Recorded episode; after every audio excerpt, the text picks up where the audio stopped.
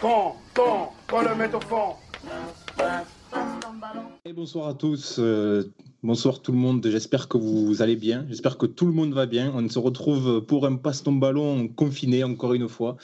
Euh, on est tous à la maison et on peut pas être en studio. Malheureusement, ça se passe plus sur r413.fr. Ça se passe pour l'instant sur la chaîne YouTube de Passe ton ballon. On espère quand même que, que, que, ça vous plaît. On espère quand même que vous êtes fidèles au rendez-vous. Euh, une émission, aujourd'hui, je vous le préviens, détente.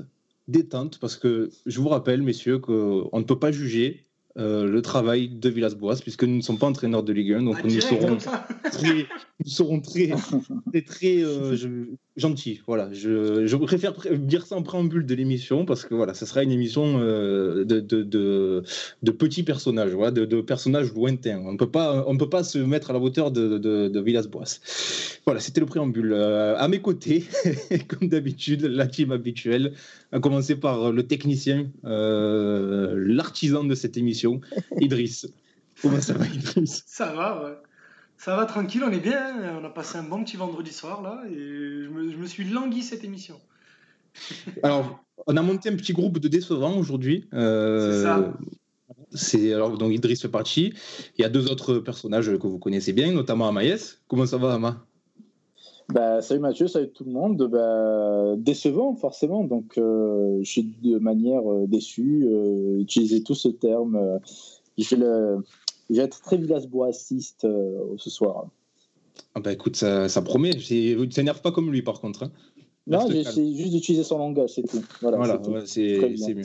Et, c'est pas un peu lourd, mais voilà. et sans l'accent belge, parce que je sais pas si vous avez remarqué, il a pris l'accent belge quand il s'est énervé. On, on en C'est reparlera. on en reparlera. Le troisième larron, il est là, c'est Azir. Comment ça va, Azir? Ça va, merci. hein, Content d'être là pour évacuer ma, ma frustration. Et euh, je pense qu'on va passer un bon moment. Je te sens, je, sens tendu là déjà. Je suis, je suis heureux, mais vraiment euh, d'être avec vous déjà. Et deuxièmement, euh, d'é- d'évacuer ma frustration parce que c'est un peu devenu le, rendez-vous hebdomadaire pour, euh, voilà, évacuer un peu toute cette, cette colère qu'on accumule match après match depuis le début de saison avec l'Olympique de Marseille. Donc on est là pour parler football et pour parler des choses vraies si, euh, si on a le droit parce qu'apparemment Oui, voilà, je veux- tout- dans le respect des règles, s'il te plaît, euh. Azir. Voilà, c'est euh, voilà, on, ne peut- on ne juge pas le boulanger qui fait son pain, on ne juge pas l'entraîneur qui fait ses compos, s'il te plaît. Voilà, je je- j'ai ça à l'esprit. Que Voilà, chacun reste à sa place, s'il vous plaît. Voilà, c'est très important. Messieurs, on va parler aujourd'hui évidemment de, de ce match de vendredi euh, avec, euh, voilà, je sais pas, qu'est-ce qu'on va trouver à dire. Franchement, on va Oh, essayer on va trouver. hein. on va trouver quelque chose à dire, je pense, oui, mais bon, voilà, c'est, c'est, ça va être compliqué de, de, de, de revenir en longueur sur ce match, mais on trouvera des choses à dire, vous inquiétez pas. Et ensuite, on a eu une petite idée de jeu, vu que c'est la trêve internationale et que forcément cette semaine, euh, on risque de s'ennuyer un petit peu. Quoique, euh, c'est une semaine sans match de l'OM, franchement, euh, ça fait plaisir. Ça Ouais, détend. on trop- Ça détend, voilà, on va passer deux semaines apaisées. Mais du coup, pas trop d'actu, donc on s'est dit, on va faire chacun nos 11 coups de cœur, donc les 11, euh, le 11 types de joueurs qui nous ont marqué, euh, pas forcément les meilleurs, mais ceux auxquels en tout cas on s'est, on s'est attaché et euh, de qui on garde de bons souvenirs. Et le 11, euh, entre guillemets, improbable, un peu les, le 11 des joueurs qui n'avaient rien à faire ici, euh, soit parce qu'ils étaient bidons, soit parce qu'ils correspondaient pas forcément au club et qui sont repartis un peu dans l'anonymat, quoi. Donc voilà, ce serait un petit jeu sympa et n'hésitez pas à nous faire vos 11 aussi dans, dans le chat YouTube et euh, sur le hashtag passe ton ballon sur Twitter. Donc vos 11 coups de cœur et vos 11 improbables, on les lira à l'antenne. Je pense qu'il y a moyen de rigoler là. Il va y avoir des noms qui vont sortir, sur, notamment sur le 11 des improbables. Ça peut être très très drôle, je pense. Donc euh, n'hésitez pas à participer, à nous envoyer vos 11. Écoute-moi, moi j'ai un trio d'attaques sur les improbables. Je pense qu'il va y avoir autant sur le 11 des coups de cœur, je pense qu'on va avoir tous à peu près les mêmes vu qu'on est tous de la même génération. Oula, c'est pas les- dit ça. Ouais, après, euh, on a pris le truc, c'est qu'on a pris tous des joueurs qui qu'on a vu jouer, donc on n'a pas forcément pioché dans les années 90, etc. Enfin, je pense, enfin, en tout cas pour moi, je sais pas vous, hein, mais Je euh, pense pas que je pense pas que vous ayez le même ailier gauche que moi. si vous voyez ce que je veux il dire. a mis, il a mis Radonjic, je suis sûr qu'il a mis Radonjic. Ah, mais c'est un taré. On en, on en parlera. Donc, il ne dit pas non, donc c'est très clair qu'il a mis Radonjic à gauche, donc dans son 11 coup de cœur. Et voilà, je pense que dans le, malade. 11, dans le 11 improbable, ça peut, être, ça peut être très drôle. Donc commencez déjà à nous les envoyer dans le chat YouTube et euh, sur le hashtag euh, passe ton ballon sur Twitter. Et d'abord, les gars, avant de rigoler, il faut faire un peu. euh, il faut passer par euh, les- les- le mauvais moment. Voilà, avant, euh, avant d'évoquer ces 11-là, on va, on va devoir parler de, de vendredi soir. Tu vois, Idriss, s'il y avait moyen de mettre des musiques, je t'aurais demandé de mettre la marche funèbre, tu vois. Bah, ça, évoquer. ça va me demander plus de travail la prochaine fois, mais je te jure que pour la prochaine, je vais m'amuser à insérer des sons, on va rigoler. Pour ce match de, vendredi, les gars, euh, victoire 1-0 à Strasbourg. Euh, avant de commencer, j'avais envie de vous dire, c'est la première fois de ma vie, je crois, que j'ai un sentiment de défaite après une victoire. Et même à la fin, quand il y a l'action de ma vie, j'étais devant ma télé, je disais, mais siffle le penalty, donne-leur. Franchement, donne-leur. c'est lamentable. Je sais pas vous comment vous êtes sortis de ce match, les gars, mais euh, moi j'étais dépité personnellement. Euh, moi, la seule raison pour laquelle je n'ai pas eu la même réaction que toi sur ma vie, c'est que j'avais parié de l'argent, c'est tout. Mais sinon, j'aurais été exactement euh, de, euh, comment dire, dans la même position. Non, euh, j'étais très frustré et, et c'est la première fois depuis très, très. Je n'ai pas célébré un but de l'OM. Et euh, à la fin du, du match, je me suis levé euh, très rapidement, euh, aucun sentiment de joie c'est dire, alors qu'on est au niveau comptable, tout va bien entre guillemets, mais trop c'est trop, on en a marre de voir de la bouillie. Mais je vais laisser mes camarades parler avant de m'emporter de nouveau. Azir, Le rire, Azir, le rire d'Azir. Ah, il est fou, Amaya. Fou. Azir, il rigole. déjà. Non, Azir, mais, quoi, Azir, je te donne déjà une, occasion de- une première occasion d'évacuer ta frustration. non, mais comme, euh, comme euh, je partage le même sentiment que toi, que tout le monde ici, comme euh, une bonne partie des supporters. Première chose, je suis dépité par, ce qu'on vient de voir, par le contenu, évidemment, ce qu'on on dit et répète depuis le début de saison et même avant. Et après, mais en même temps, une petite pointe de pragmatisme, je suis toujours heureux. En tout cas, je suis toujours satisfait, enfin heureux plutôt que satisfait de voir l'Olympique de Marseille gagner et le bilan comptable depuis le début de saison est plutôt, est plutôt satisfaisant. Mais évidemment que le contenu me dépite parce que on regarde des matchs de football pour autre chose que, que les résultats, pas uniquement pour les résultats. On veut voir du contenu, sinon on regarde les, les résultats sur Flash Résultats. La, la, la, les la team flash score, on appelle Voilà, ça. gens sinon on regarde- Ouais, mais on on- a gagné. on regarde, on regarde uniquement ça, on regarde des matchs pour avoir des, des sensations, pour, être, pour avoir du plaisir, voir des choses, de, de beaux gestes techniques, de belles séquences collectives. Et on, on voit absolument pas ça depuis le début de saison. Et donc, euh, encore une fois, je, je ressors de ces matchs-là complètement dépité. Et comme Amayas, c'est une des rares fois où j'ai même pas. Bon, d'habitude, je crie pas quand l'Olympique de Marseille, débutait, mais voilà, je suis quand même heureux. Et là, c'est. Il faut savoir que Azir est euh, quelqu'un de très, très, très mesuré sur les, sur les terrains et devant les matchs. Ça m'est Ah arrivé, m'est arrivé plusieurs fois de regarder les matchs avec lui et il peut se passer la meilleure action du monde. La seule émotion qui va sortir de lui, ça va être oh là là. Bien résumé, bien résumé. Ose me dire que j'ai tort. Non, bien résumé, bien résumé. bien résumé. Ah, c'est un peu ton opposé, quoi. Oui. Ah oui, oui, là, pour le coup, il a pas tort, Amayas, euh, sur ça, Idriss. hein. Ah oui, complètement. Mais moi, Azir, moi j'ai le souvenir de euh, lors du tournoi Maurice Révélo, où tu as bossé avec nous, Azir. Il s'énervait sur les passes ratées, c'était ses seules réactions dans le match. Il s'énervait sur les passes ratées des joueurs, il y avait la, la veine du coup, vous savez, qui sortait. il avait envie d'en démarrer un sur le terrain à chaque fois. Ah, Ouais, mais C'était ses seules réactions. mais en vrai, il a raison. C'était euh, parce que. Parce qu'encore là, c'était un tournoi de jeunes, on va dire, et tout, même si c'était des sélections internationales. Mais le, le- le niveau technique, le, déchet, le niveau de déchet technique que l'on voit en Ligue 1 depuis le début de saison, mais te donne envie de serrer les dents et de faire sortir cette veine. Comment des joueurs, comment des joueurs professionnels, je, le, je vous l'ai envoyé, je sais plus si c'était en privé ou si en public, mais comment des joueurs professionnels qui pratiquent le football tous les jours n'arrivent pas à se faire des passes à plus de 2 mètres? C'est ouf C'est fou C'est juste fou, ça me rend fou. Donc Oui. euh, ouais, il y, a- il y a de quoi s'énerver. Je vois dans le chat là, on a Jordan, euh, Alexis, Ariles qui nous saluent. On vous salue tous. Merci d'être, euh, merci d'être là, les gars. N'hésitez pas à participer euh, à, tous les débats.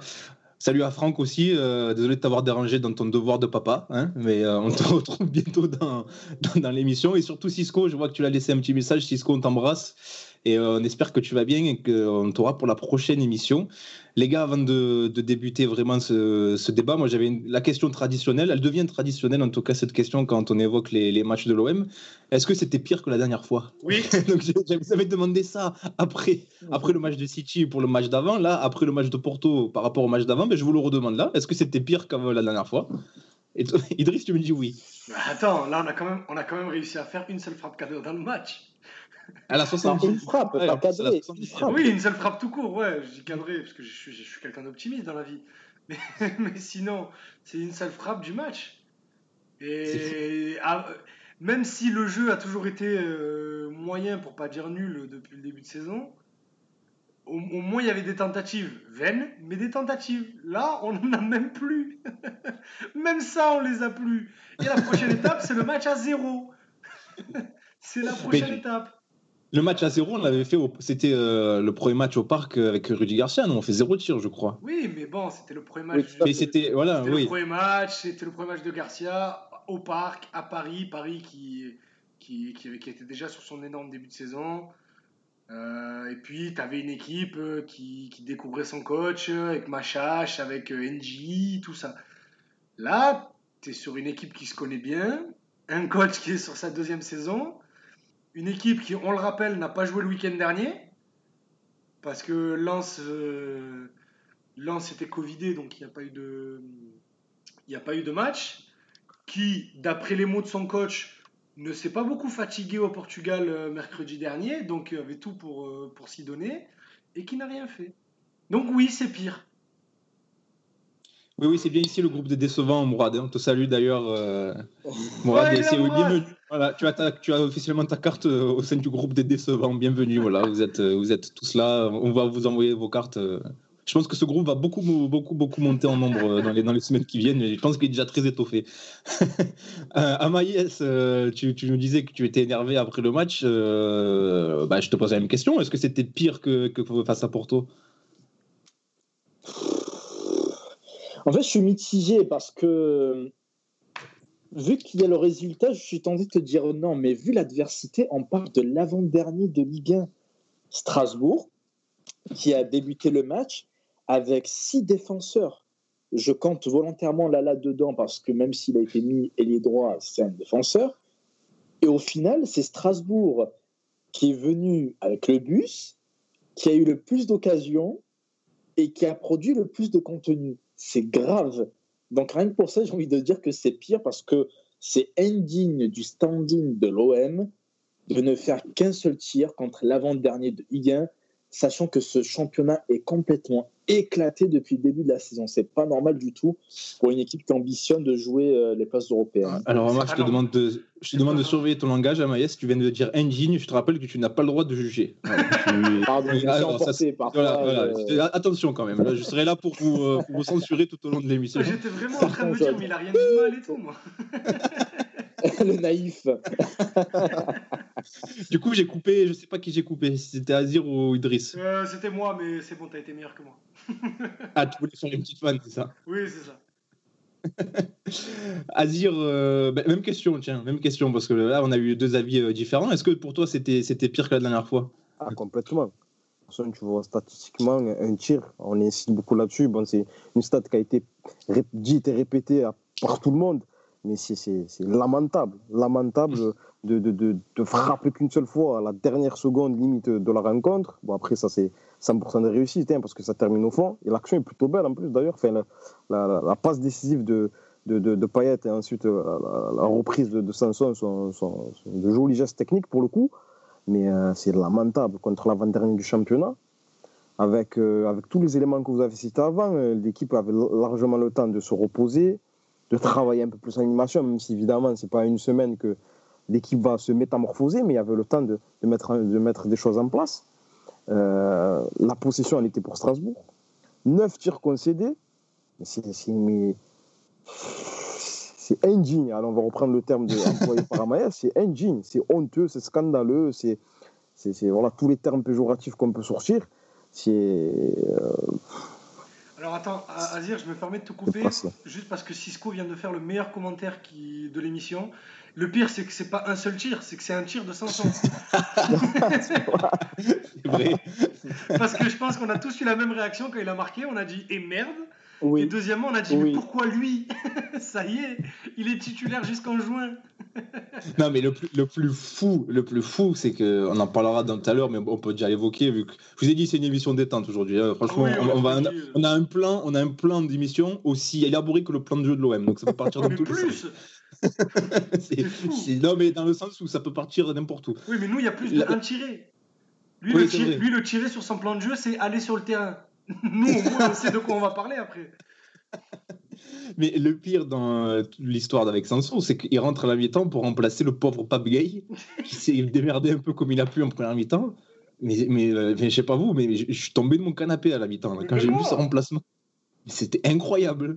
Il est incroyable ce remplacement. Il est au, au panthéon des plus beaux remplacements de l'histoire de l'OM, je pense. Complètement. Franchement, il est incroyable. Ah, mais il est injuste pour le pauvre Gay aussi. Euh, tu es en train de flinguer sa confiance, clairement. Parce qu'il faisait pas un mauvais match, loin de là. Je pense même que c'était l'un des meilleurs euh, Complètement. sur le terrain. Et, et là, en gros, il a eu le malheur de trop jouer vers l'avant, de mettre de l'impact dans euh, ses interventions. Du coup, il dégage. Et surtout, pour faire rentrer tout le temps le même joueur. Bon, là, ça a marché, donc euh, tu peux pas le critiquer entre guillemets. Mais, mais qu'est-ce qu'il a fait Morgan Sanson pour jouer tous les matchs? C'est un truc de dingue quand même. Mais surtout que c'est même pas qu'il joue tous les matchs, c'est qu'en fait, du moment dès qu'il est pas titulaire, c'est le premier qui rentre et très rapidement. On en avait déjà parlé dans l'émission précédente, mais euh, c'est- quand même un coaching euh, très curieux, quoi. C'est ce Morgan Sanson, il en est fan, hein, euh, le père Villas-Boassin. Je sais pas ce qui se passe dans le vestiaire, mais c'est complètement fou. Euh, on parlait de, la stérilité de l'OM, euh, les gars. Euh, alors, on va pas essayer de rentrer dans le, domaine tactique vraiment très approfondi, mais enfin, on, peut essayer de l'expliquer un petit peu. Comment, expliquer justement cette faiblesse abyssale pour se créer des occasions? Là, en plus, on, avait eu, a eu un petit roulement, un, petit turnover sur l'effectif, un petit peu de turnover sur la composition. On a vu un nouveau système. Qu'est-ce qui s'est passé de, mal pour que, ça ne marche pas vendredi? Ben, il y a un début de réponse. C'est que certains joueurs ne sont tout simplement pas euh, positionnés dans leur euh, poste de prédilection. Cuisance, de- depuis le début de sa carrière, il joue en 8. Là, il joue en 10. Tovin, qui n'a rien d'un attaquant axial, je j'insiste sur le rien. Ça fait plusieurs matchs qu'il joue en 9, qui n'est pas bon, et, quand même on persiste avec ça. Donc, euh, quand sur ton trio d'attaque, euh, tu en as deux qui ne jouent pas à leur poste, c'est problématique. Et je rajoute même Germain, qui est certes un attaquant axial de formation, mais le souci, c'est que euh, lors de ses dernières euh, entrées, il a été mis ailier droit. Pourquoi d'un coup tu le remets en neuf, sans explication, euh, sans le remettre le même lui dans, dans le moule du neuf, si vous voyez ce que je veux dire? Non, il est rentré tout le temps à droite, à droite, à droite, et d'un coup, ah bah, titulaire en neuf. Il n'y a pas de cohérence. Donc forcément, il n'y a pas d'automatisme. Pour moi, c'est l'une des clés euh, de la pauvreté de notre jeu. Ça rejoint un petit peu euh, le constat qu'on avait fait sur, euh, sur Radonic qui euh, n'entrait plus du tout en jeu et puis qui euh, se retrouve titulaire pour affronter City et en pointe. Va Donc ça rejoint un peu, c'était c'était aussi un choix qui, sur lequel on s'était interrogé les gars dans les précédentes émissions, je sais pas si vous vous rappelez. Donc c'est c'est en- c'est encore un choix, un, un- un choix un peu curieux. Euh, autre poste un peu, là tu, tu parlais des, des postes qui sont euh, ou des joueurs qui n'évoluent pas à leur poste. On a parlé de Tovin, de Germain, Cuisance qui évolue encore en 10, les gars. C'est Oh, je ne sais pas pourquoi il, il veut absolument le, le- le mettre à ce poste, euh, ce joueur qui, de toute évidence, il n'y arrive pas à ce poste-là. Ah, Je laisse les euh, parler, sinon j'ai encore m'énervé. Donc, euh, tu me demandes à moi. J'en sais rien, moi. C'est- ouais, incompréhensible. Encore une fois, c'est des choix qui sont marqués par, par de l'incohérence. En tout cas, de l'extérieur. Peut-être qu'il a des explications précises, qu'il voit des choses à l'entraînement qui sont fabuleuses. Il a l'impression de voir Zinedine Zidane en numéro 10 de la belle époque quand il, quand il voit l'entraînement. Mais nous, après un match, ce qu'on voit, c'est pas, ça semble incohérent, ça semble pas adapté euh, aux qualités du joueur par rapport à son, à son passif, qu'il a été formé, il a joué chez les professionnels en tant que, en tant que relieur, dans les équipes de France de jeunes également, et un entraîneur, un staff est là pour mettre les joueurs dans les meilleures conditions de, possibles pour qu'ils puissent s'épanouir. Ça a l'air bateau ce que je dis, mais quand on regarde les matchs de l'Olympique de Marseille, quand on regarde le positionnement de certains joueurs, quand on regarde l'animation collective de manière générale, on n'a pas l'impression que le staff donne les outils nécessaires aux joueurs pour qu'ils puissent s'épanouir. Et en l'occurrence, mettre Cuisance en numéro 10, alors que tu vois, même si c'est un joueur qui a l'aise techniquement, même si c'est un joueur qui a la capacité de se placer entre les lignes et de fluidifier le jeu grâce à sa, sa simplicité, pardon, ça ne fonctionne pas très bien. Donc, euh, essaye, en sachant que c'est un joueur qui, qui, peut devenir un joueur important au sein de, de cette équipe-là, qui a de belles qualités, essaye de le mettre dans les meilleures conditions possibles. Mais après, encore une fois, on n'a pas les diplômes d'entraîneur professionnel, donc peut-être qu'il y a des choses qui nous échappent qu'on ne comprend pas. Mais euh, euh, voilà, on essaie, on essaie de, de, de, voir les matchs, de comprendre certaines choses, mais en tout cas, moi, ce qu'on voit depuis le début, c'est de l'incohérence. Est-ce qu'on a une idée de, ce qui se passe à l'entraînement euh, la semaine? Je sais que bon, les, journalistes ne sont pas forcément euh, autorisés à assister à tous les entraînements. Je crois que c'est un quart d'heure au début et puis après ils s'en vont parce que la séance. Euh, c'est une fois, une fois quand l'OM a envie, le quart d'heure. Voilà, ouais. Donc c'est pas tout le temps. Donc ils n'ont pas forcément un œil sur ce qui se passe. Mais est-ce qu'on sait, est-ce qu'on a des infos? Est-ce que c'est pas possible? On a, on a vraiment l'impression qu'il n'y a aucun travail tactique, aucun travail de combinaison, qu'il n'y a rien du tout.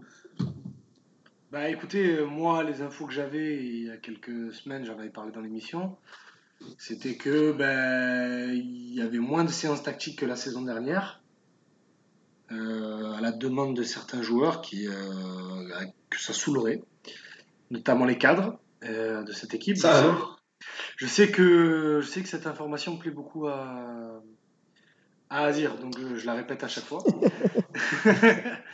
Et euh, après, je sais pas ce qu'il en est depuis quelques jours, parce que, parce que je suis pas allé trop à la recherche aux infos, pour tout te dire. Donc, euh, mais je promets euh, de ramener quelque chose pour la semaine prochaine, pour la prochaine émission. Mais là, c'est vrai que je sais pas. Depuis City, j'ai pas trop parlé aux, aux, personnes dans le vestiaire. Donc, je vais pas dire de bêtises, mais bon. Il semble que déjà de base, l'équipe travaille beaucoup moins que la saison dernière. Mais depuis une dizaine de jours, je sais pas. Comment, mais après, comment, comment on gère euh, un effectif, euh, une année de Coupe d'Europe où du coup les, entraînements euh, sont plus basés, j'imagine, sur la récupération. On va forcément moins rentrer dans la tactique, à proprement parler, le jeu. Est-ce que c'est peut-être aussi une explication? Alors vous me direz oui, mais l'année dernière il n'y avait pas de Coupe d'Europe et il n'y avait toujours pas de jeu. Mais est-ce que le fait qu'il y en a encore moins, ça peut s'expliquer par ça, les gars? Oui, c'est, je pense que hum, ça peut être l'une des raisons. Et globalement, si on est un peu objectif, le niveau de jeu de beaucoup d'équipes en Europe actuellement est en baisse. Et c'est pas anodin. Il y a trop de matchs en ce moment. Hum, quand tu joues tous les trois jours et que tu as une préparation tranquille, que ce soit par euh, le peu de vacances ou alors les nombreux cas de Covid qu'il y a eu un peu partout en Europe, forcément, tu n'as pas le temps de, de faire du travail tactique, de créer les automatismes et tout. Ça, je l'entends. Mais moi, ce que euh, je n'accepte pas euh, de la part de Villas-Boas, c'est que quand on émet des critiques, euh, ils, prennent son air, prend, pardon, son air condescendant pour nous dire en gros, vous, vous n'êtes pas coach, ne parlez pas, moi je suis le coach, je suis le mettre à bord, donc je sais. Alors que s'il reconnaissait lui-même que le jeu produit actuellement est nul notamment pour les raisons euh, que j'ai mentionnées précédemment, alors soit, pas de problème. C'est logique pour moi que les équipes jouent moins bien en ce moment, mais il ne faut pas être arrogant. Quoi. Mathieu, je t'ai mis le, le 11 de, vendredi euh, pour le direct. Très bien. On, reviendra dessus quand il, euh, quand il apparaît, pour ça nos auditeurs auront aussi l'image. on a vu aussi une autre nouveauté, enfin une nouveauté entre guillemets, c'est ce, ce, retour à ce fameux 4-4 de losange qui a permis, je le rappelle, de, venir à bout de l'ogre bordelais. Hein. On voit que c'est voilà, bien la preuve que ce 4-4-2 est le système qu'il faut pour ce club. Euh, de toute évidence, ben, ça n'a pas fonctionné ici. Voilà, on le voit là euh, sur, sur l'écran. Euh, ce 4-4-2, donc avec, si on compte bien, donc Tovin ne joue pas à son poste, Cuisance ne joue pas à son poste, Camara ne joue pas à son poste et Nagatomo ne joue pas à son poste. Et Gay, on peut considérer que c'est normalement un 6, donc on peut dire qu'il joue pas à son poste non plus. Ah non, Gay c'est complètement un 6, c'est pas du tout un voilà, Donc, donc en gros, là on a allez, 6, 6 joueurs qui jouent pas leur poste. La moitié d'une équipe ça peut aussi expliquer euh, la, prestation indigente de, de, vendredi soir. C'est vrai qu'on parlait des choix des hommes tout à l'heure. Euh, ça a sans doute euh, une incidence, non? Mais totalement, totalement. C'est ce que j'ai dit précédemment. Donc, je rêve de voir une équipe ne serait-ce cohérente, pardon, ne serait-ce que sur le papier déjà. Ensuite, sur le terrain, il y aura forcément du mieux. Mais si tu veux inventer des trucs pour montrer que que tu es supérieur ou quoi, bah ouais, forcément, euh, tu as droit à des prestations médiocres. Je comprends vraiment pas son coaching en ce moment à Villas-Boas. Si quelqu'un peut venir euh, devant moi et me dire non, euh, le 11 qui a été mis contre Strasbourg est cohérent, bah, je veux bien entendre ses arguments. Est-ce que, est que je peux me permettre un compliment à Rudy Garcia ou pas? Non, bah écoute, c'est l'émission de tous les possibles, donc. Parce que l'ami Rudy euh, nous a énervé pas mal de fois. Mais au moins, on pouvait, euh, lui donner que dans sa bêtise, il était cohérent.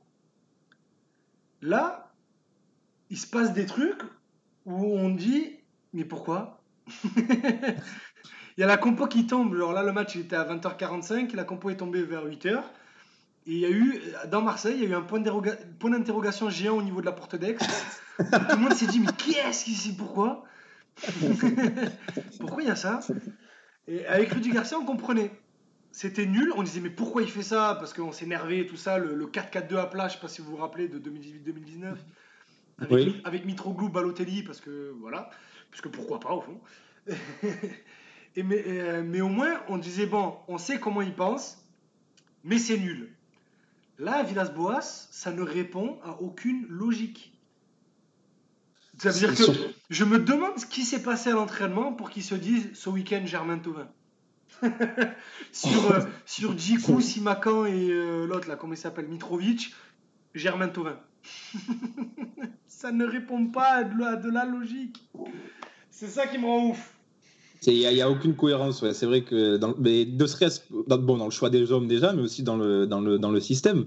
Euh, mais moi, moi ce que, j'en reviens à ce que je disais tout à l'heure ce cuisant 110 et Germain qui se retrouve titulaire alors qu'on le fait à peine rentrer 2-3 euh, minutes par-ci par-là juste pour perdre du temps. Hein. C'est même pas pour qu'il apporte quelque chose. On le fait rentrer pour dire. pour être vas-y, vas-y, les corners aussi, les corners défensifs. Oui, voilà, oui, c'est oui, vrai. Ouais, c'est vrai. C'est la seule donnée pour laquelle on, on dit Ah, vas-y, tiens, tu peux aller placer ta tête. Ça a marché une fois, mais on espère que ça le fasse à chaque fois.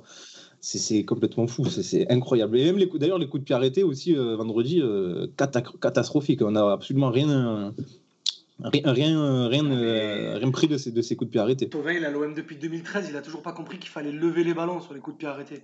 Moi, le corner de Tovin à hauteur de, de Protège Chibia, il me, il me fait péter des veines. ah, il me rend fou. C'est pas un moment, ça fait 7 ans qu'il a l'OM. Encore aller dans sa formation et tout, je vais être clément, ça fait 7 ans qu'il a l'OM. À aucun moment, il y a quelqu'un qui lui a dit Gros, viens, on va faire un, un, un, spé coup de pied arrêté. Tu vas frapper des coups francs, des pénalties, des corners, des centres ça me rend fou. ça me rend fou. Parce qu'en fait, il, ça prêche sur, des, sur des, des, bases du football. Tu vois? Après, que ça, que ça, pêche sur l'aspect tactique, que ça, que ça pêche euh, dans la réalisation. Pourquoi pas Allez, même, allez, non, même pas pourquoi pas, mais bon, allez.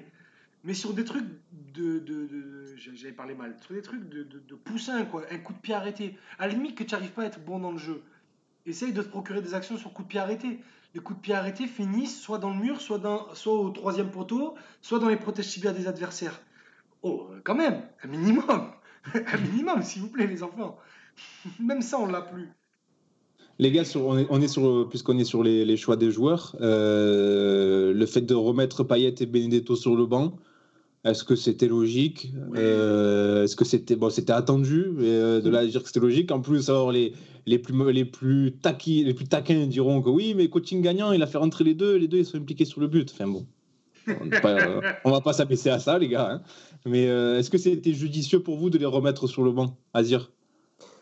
Franchement, après, par rapport à leur prestation face à, face à leur dernière prestation, les, le fait d'être sanctionné, on va dire, entre guillemets, en n'étant pas titulaire face à Strasbourg, c'est plutôt cohérent. Après, est-ce que c'était judicieux de, manière globale? Quoi qu'on en dise, Payet, ça reste euh, un joueur important de, de cette équipe, même s'il est évidemment pas au niveau depuis le début de saison. c'est toujours délicat d'enlever ces joueurs-là. Ça veut dire que le seul joueur plus ou moins créatif, enfin pas plus ou moins, qui est créatif dans cette équipe, tu l'enlèves face à une équipe comme Strasbourg, où normalement voilà, il doit avoir la capacité de faire des différences. Pour le coup, là, je trouve que assez c'est compliqué, mais en même temps, euh, enlever Benedetto par rapport à ses prestations, ses dernières prestations, ça, ça, c'est plutôt cohérent. Maître Germain, comme tu as dit, qui n'a pas forcément évolué à ce poste depuis un certain moment, titulaire, euh, voilà, là pour le coup, c'est compliqué, mais cette équipe, elle manque tellement, euh, évidemment que les joueurs ont leur responsabilité, hein, on se répète depuis le début de saison, évidemment que les joueurs ont leur, ont part de responsabilité, évidemment que les joueurs doivent faire plus, mais l'animation est tellement absente ou faible qu'ils plongent tous. Ils plongent tous. Là, tu parlais du 4-4-2 en losange. Euh, c'est un système qui est, dur à, qui est dur à animer, comme beaucoup de systèmes, mais celui-là plus particulièrement, c'est pas pour rien que très peu d'équipes l'utilisent de manière régulière, euh, notamment sur la largeur, sur les côtés, avec des latéraux qui doivent prendre le couloir au bon moment pour les animer et ensuite apporter une bonne qualité de centre. Euh, c'est inexistant. C'est inexistant sur, le plan technique ou sur le plan tactique en termes d'intelligence pour prendre les couleurs au bon moment, etc. On ne sait même pas si ça a été travaillé ou si ça a été travaillé correctement. Donc, euh, forcément, les joueurs collectivement, euh, ils plongent. Après, ils doivent, sortir un coup du chapeau comme ça, sinon, sinon ça devient, devient très compliqué. Sur, sur Payet et Benedetto, je ne sais pas ce que vous en pensez, mais j'ai l'impression que Villas-Boas, il est un peu entre deux. Il ne sait pas trop d'un côté, il a l'impression qu'il n'ose pas trop les, les, écarter, les, mettre sur le banc. D'un côté, il a envie de les relancer. J'ai l'impression qu'il ne sait pas sur quel pied danser avec les deux-là, euh, qui sont clairement les deux moins performants de la ligne d'attaque, euh, si on compare à Tovin, qui lui au moins a des stats. A l'impression qu'il veut pas froisser des égaux, mais qu'en même temps, en les faisant euh, mettre sur le banc, bon, bah, il, il, les froisse un petit peu. C'est compliqué, je pense, pour lui aussi de gérer ça. Euh, comment vous comment vous le voyez la voyez sa gestion des, euh, des, des deux là? Euh, Ouais, je suis moi je, ouais, je suis d'accord avec, avec, ce que tu dis sur le fait que il doit comment dire que se passe-t-il? Il, a mis la photo de Payet sur YouTube. Vas-y, vas-y, vas-y. J'avoue que j'ai pas YouTube, c'est pour ça. Euh, non, oui, euh, forcément, c'est délicat de gérer les égaux euh, de joueurs comme Payet et Benedetto. Donc, en ce sens, il doit être embêté, mais il y a aussi euh, une donnée qui n'a pas été évoquée. Je suis pas sûr que Payet et Benedetto soient aptes aujourd'hui physiquement à enchaîner 90 minutes tous les trois jours.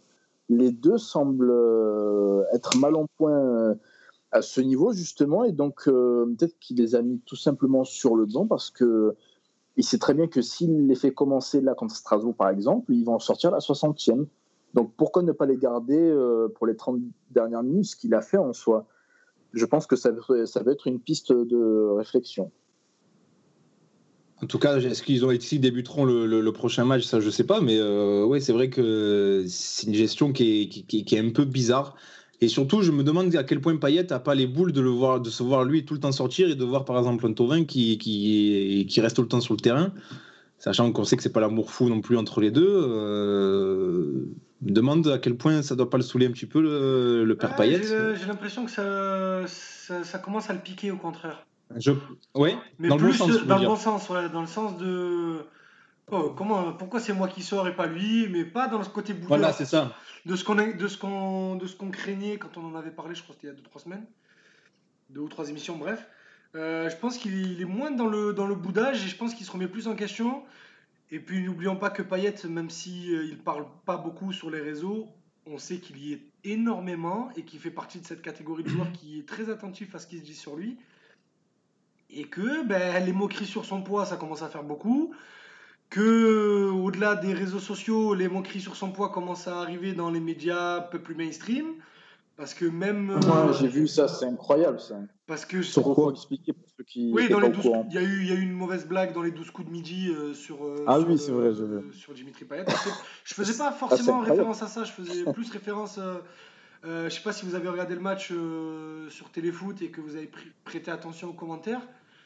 Mais Benoît Chéroux, euh, dans sa classe euh, particulière, a fait deux trois allusions parce que quand on connaît un peu, euh, je sais que tous les trois, enfin tous les quatre pardon, On connaît un peu l'ami Benoît et son personnage un peu fourbe. Mais quand Payet est rentré, il a dit, il, s'est laissé quelques petites réflexions sur son poids. Et je sais que ça va arriver aux oreilles de Payet. Et je suis très curieux, pour le coup, moi qui suis très dur avec lui, de le voir au retour de cette trêve internationale. Parce que je pense que vu, euh, vu la tête qu'il tirait lors de son entrée, et son entrée en plus elle est pas dégueu au-delà du but, il a, il a été ultra disponible. Enfin, en tout cas, il a essayé. C'est vrai, c'est vrai. Non, je, je suis d'accord. Donc euh, je pense que je suis curieux. Je pense que ça peut le piquer. Je pense que ça. Au moins, si les réseaux sociaux, dans toute leur méchanceté, leur mesquinerie, ont un bon côté, c'est que ça peut piquer ce genre de joueur. On attend Mais- que ça. hein. On attend que ça. Ah oui, oui, bien sûr. terrain, hein. Ouais, mais ils sont beaucoup à tirer la gueule entre lui, Tovin qui fait la tête aussi quand il, se- quand il sort. euh, ouais, à- à agissez moment sur le donné, terrain il aussi, les gars. euh, Ouais, c'est- Il faut, euh, ben justement, il faut qu'ils fassent la gueule.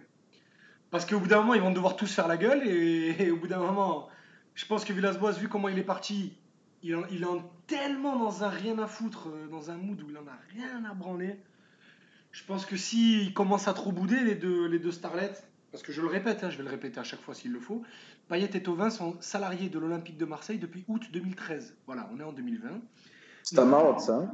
Ah oui, oui, oui, complètement, oui. Parce que quand, quand ça fait 7 ans que tu es au club et que ta meilleure action, c'est un quart de finale magnifique contre Leipzig, mais que c'est la seule, le seul match référence des deux en même temps, c'est que c'est un, un peu grave quand même. Mais bref. Je pense que Villas-Boas, s'il peut piquer les deux joueurs en mettant euh, Germain Radonic dans un 4-4 de losange titulaire pendant 4 matchs, histoire de leur montrer que les passes droits c'est terminé, c'est quand il veut. Surtout si c'est pour mettre Radonic titulaire. non, je t'en prie, non. Mais euh, on parlait des réseaux sociaux et de l'influence que ça peut avoir sur Payet. Je pense que au- au-delà des moqueries, etc., qui, dont il fait l'objet et qui, bon, qui nous faut, qui, auxquelles on participe un petit peu aussi, voilà, avec la photo qu'on vient de mettre et ça nous fait un peu rire. Mais je- en tout cas, je pense que derrière ça se cache une certaine forme de. On a, les gens lui ont envie de lui dire bon, on se moque de toi, mais vas-y, bouge-toi parce qu'on a besoin de toi là. Et c'est pour le faire réagir en fait. J'ai l'impression que les gens ils ont, ils ont un peu ça derrière. Au-delà de la moquerie, il y a un peu un appel euh, à Payet de, de lui demander de se reprendre en main parce que là, euh, c'est plus possible. Il ressemble à plus rien du tout. Même sa coiffure, enfin, c'est. Re-bienvenue. On a eu une petite coupure. Enfin, Idriss a eu une petite coupure d'internet. Du coup, bah, on se retrouve euh, sur un- pour, pour reprendre ce live. Veuillez nous excuser pour ce léger désagrément euh, technique. Il faudra que tu appelles euh, Free ou SFR ou je sais pas qui c'est, hein, Idriss. euh. Je, vais surtout, je vais surtout appeler le propriétaire des lieux. non, mais euh, juste euh, rapide, c'est en replay, il y aura. euh, En replay, il y aura qu'un seul lien et, euh, et puis dans les podcasts, euh, il y aura aucune différence. voilà. Parce donc, que euh, les podcasts sont disponibles sur quoi? Sur toutes Parce les plateformes de podcast, euh, comme vous le voyez sur le visuel, on va remercier euh, le foot, euh, qui j'enverrai un petit quelque chose, un petit mot gentil sur Twitter. Mais les podcasts sont disponibles sur toutes les plateformes Apple, Google, Deezer, Spotify, Streamcast et plein d'autres choses. Voilà, donc si, si vous voulez nous écouter, ne pas juger Villas-Boas, juste donner notre avis en tout bien tout honneur, euh, voilà. vous pouvez nous écouter sur toutes les, plateformes de podcast. Messieurs, on parlait des, choix de, Villas-Boas, si on allait basculer sur euh, l'évaluation individuelle de, chaque joueur. Je vous propose de démarrer par du positif, parce qu'on a été très négatif là. Euh, la prestation de Balerdi, est-ce que c'est notre phénomène du match? Je sens que vous vous rappelez notre fatigué, notre phénomène du match. Je pense que le, ph- le phénomène, il ne va pas y avoir beaucoup de prétendants. Euh, je ne sais pas ce que vous, vous en pensez, Azir, je t'entends Ouais, prestation, prestation, prestation intéressante, encourageante, prometteuse même. Euh, pour la suite, il a, il fait plutôt globalement, il fait plutôt des, des bons débuts. Hein, Balerdi. personnellement, je l'avais jamais vu jouer auparavant. Enfin, avant sa venue à l'Olympique de Marseille. Donc, euh, ouais, c'est intéressant pour, pour la suite. C'est un jeune défenseur central qui est plutôt élégant, mais qui est costaud dans les duels également, qui n'a pas peur. euh, donc, euh, qui n'a pas peur d'être présent dans les duels d'aller au contact et de, de prendre des risques balle au pied, d'avoir une, relance qui est plutôt propre. Il recherche souvent à sortir euh, proprement, donc ouais, intéressant. Et donc, euh, ouais, sur ce match-là, le, le phénomène du match, euh, toute proportion gardée évidemment, mais ouais, le phénomène du match. Côté OM. Ama, Ouais, Idriss, ouais, vous êtes d'accord? je, je, je- ouais, ouais, ouais, je, je suis d'accord. J'étais en train de réfléchir euh, euh, pendant que Azir parlait. euh, ouais, ouais, ça, a été le, le- le meilleur Olympien, je pense. Et, euh, il monte en puissance, j'ai l'impression. Autant les, premiers matchs, il y avait quelques défauts qui pouvaient être vraiment inquiétants, genre des, pannes de, de concentration. Autant là, je trouve qu'il s'adapte de mieux en mieux avec une vraie euh, qualité euh, balle au pied, même si c'est pas la chose principale qu'on demande à un défenseur, mais euh, même sur cet aspect, il me plaît. Donc, euh, à voir, à voir. C'est intéressant d'avoir une alternative comme ça à la charnière centrale Chaitatsar Alvaro. Est-ce qu'il peut s'imposer selon vous On sait que la charnière centrale, elle est un peu indéboulonnable, mais est-ce que Balerdi, il a un coup à jouer là sur les prochaines semaines? Ah ben écoute, s'il a la... s'il continue les, les rentrées comme ça, la charnière centrale, elle va pas être si indéboulonnable que ça. hein. Bah, Surtout que Chalet Tatsar, euh, j'ai beau l'adorer, euh, il est très en difficulté quand même. hein. Ce début de saison est compliqué pour lui. Autant Alvaro tient à peu près son rang, et notamment avec des champions, on en avait parlé. Ouais, mais tu sais très bien que s'il y en a un des deux qui saute, c'est pas. Ah, je suis pas certain. S'il y en a un des deux qui saute, c'est pas Kaletakar. Ah, je suis pas certain. Il pas représente, certain. Moi, je pense que- euh, pour, la simple et bonne raison qu'il représente beaucoup trop d'argent pour le club. Ouais, mais, je, euh, oui, mais je, pense que Villas-Boas tient beaucoup à l'expérience et désolé à dire, mais la grinta de, de- d'Alvaro, euh, d'Alvaro derrière. Donc, je suis pas si sûr. Je vois, je vois très bien votre propos. Je, je- je suis d'accord avec vous sur le fond, mais je, je suis pas sûr que ça soit si figé que ça. Non, mais après, de toute façon, avec les matchs qui vont s'enchaîner, euh, il aura forcément euh, euh, de belles opportunités, il aura forcément du temps de jeu, un temps de jeu conséquent, il aura l'occasion de se montrer, même s'il n'est pas forcément titulaire indiscutable jusqu'à la fin de saison. Mais il aura, euh, je pense, à plusieurs reprises l'occasion de se montrer, de montrer toutes les qualités qu'il a et le joli potentiel qu'il semble avoir depuis, depuis euh, son arrivée à l'Olympique de Marseille. Petite pensée aussi aux gens qu'il avait euh, tout de suite descendu après son premier match contre Saint-Etienne. On rappelle où il avait joué latéral gauche, je crois. Hein. On pense à vous. Bisous. Euh, les gars, il y a une autre prestation que je voulais évoquer avec vous, euh, celle d'Amavi, qui, je trouve, fait des matchs assez particuliers en ce moment parce qu'il est- il est bon, mais sur les fins de match, il fait des conneries. Là, sa, sa faute là, qui aurait, qui aurait dû même valoir un penalty, mais c'est- incroyable de faire une faute comme ça. C'est pas possible. J'ai l'impression qu'il débranche le cerveau des fois. Mais c'est exactement ça. J'ai l'impression qu'il a des moments, enfin, il va avoir un moment où ça va être crucial parce qu'il va être décisif contre son équipe. Mhm. C'est extraordinaire comme concept. Il, il- il est, il va être plutôt concentré, plutôt euh, présent dans les duels. Il va de temps en temps avec la, la- le fameux circuit de passe. Là. Bon, le- du Kaletakar, il n'a pas joué face à, face à Strasbourg, mais le fameux circuit de passe où il prend le couloir et il va être, euh, il va être euh, lancé par le défenseur central euh, euh, croate. Mais après, d'un coup, en fin de match, soit il va manquer sa relance, son dégagement, ou il va faire un tacle assassin, une intervention défensive totalement folle. Mais euh, voilà, il y a un moment, il débranche son cerveau et euh, il nous fait une cagade dont, dont lui seul a le secret.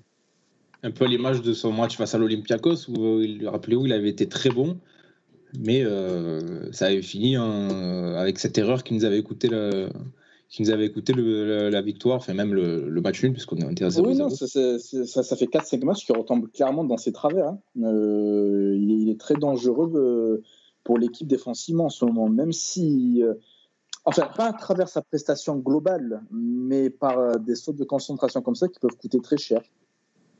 ouais, c'est vrai. et vous avez vu qu'il est c'est le joueur le mieux noté de Ligue 1 dans l'équipe hein. ça y est il est passé devant c'est fou ça hein. c'est incroyable c'est alors bravo hein, Jordan hein, si tu nous écoutes mais Ah, frérot. surtout, euh, C'est le moment ou jamais pour euh, prolonger le contrat. Euh, ça, mais je pense que ça met surtout en lumière le- les, les limites de, ce- de ces systèmes de notation là, qui n'ont aucun sens. Bref, messieurs, on a parlé tout à l'heure euh, rapidement de la performance de, enfin la première mi-temps de, de, de Pape Gay qui était très intéressant, euh, donc on va, on va pas revenir dessus.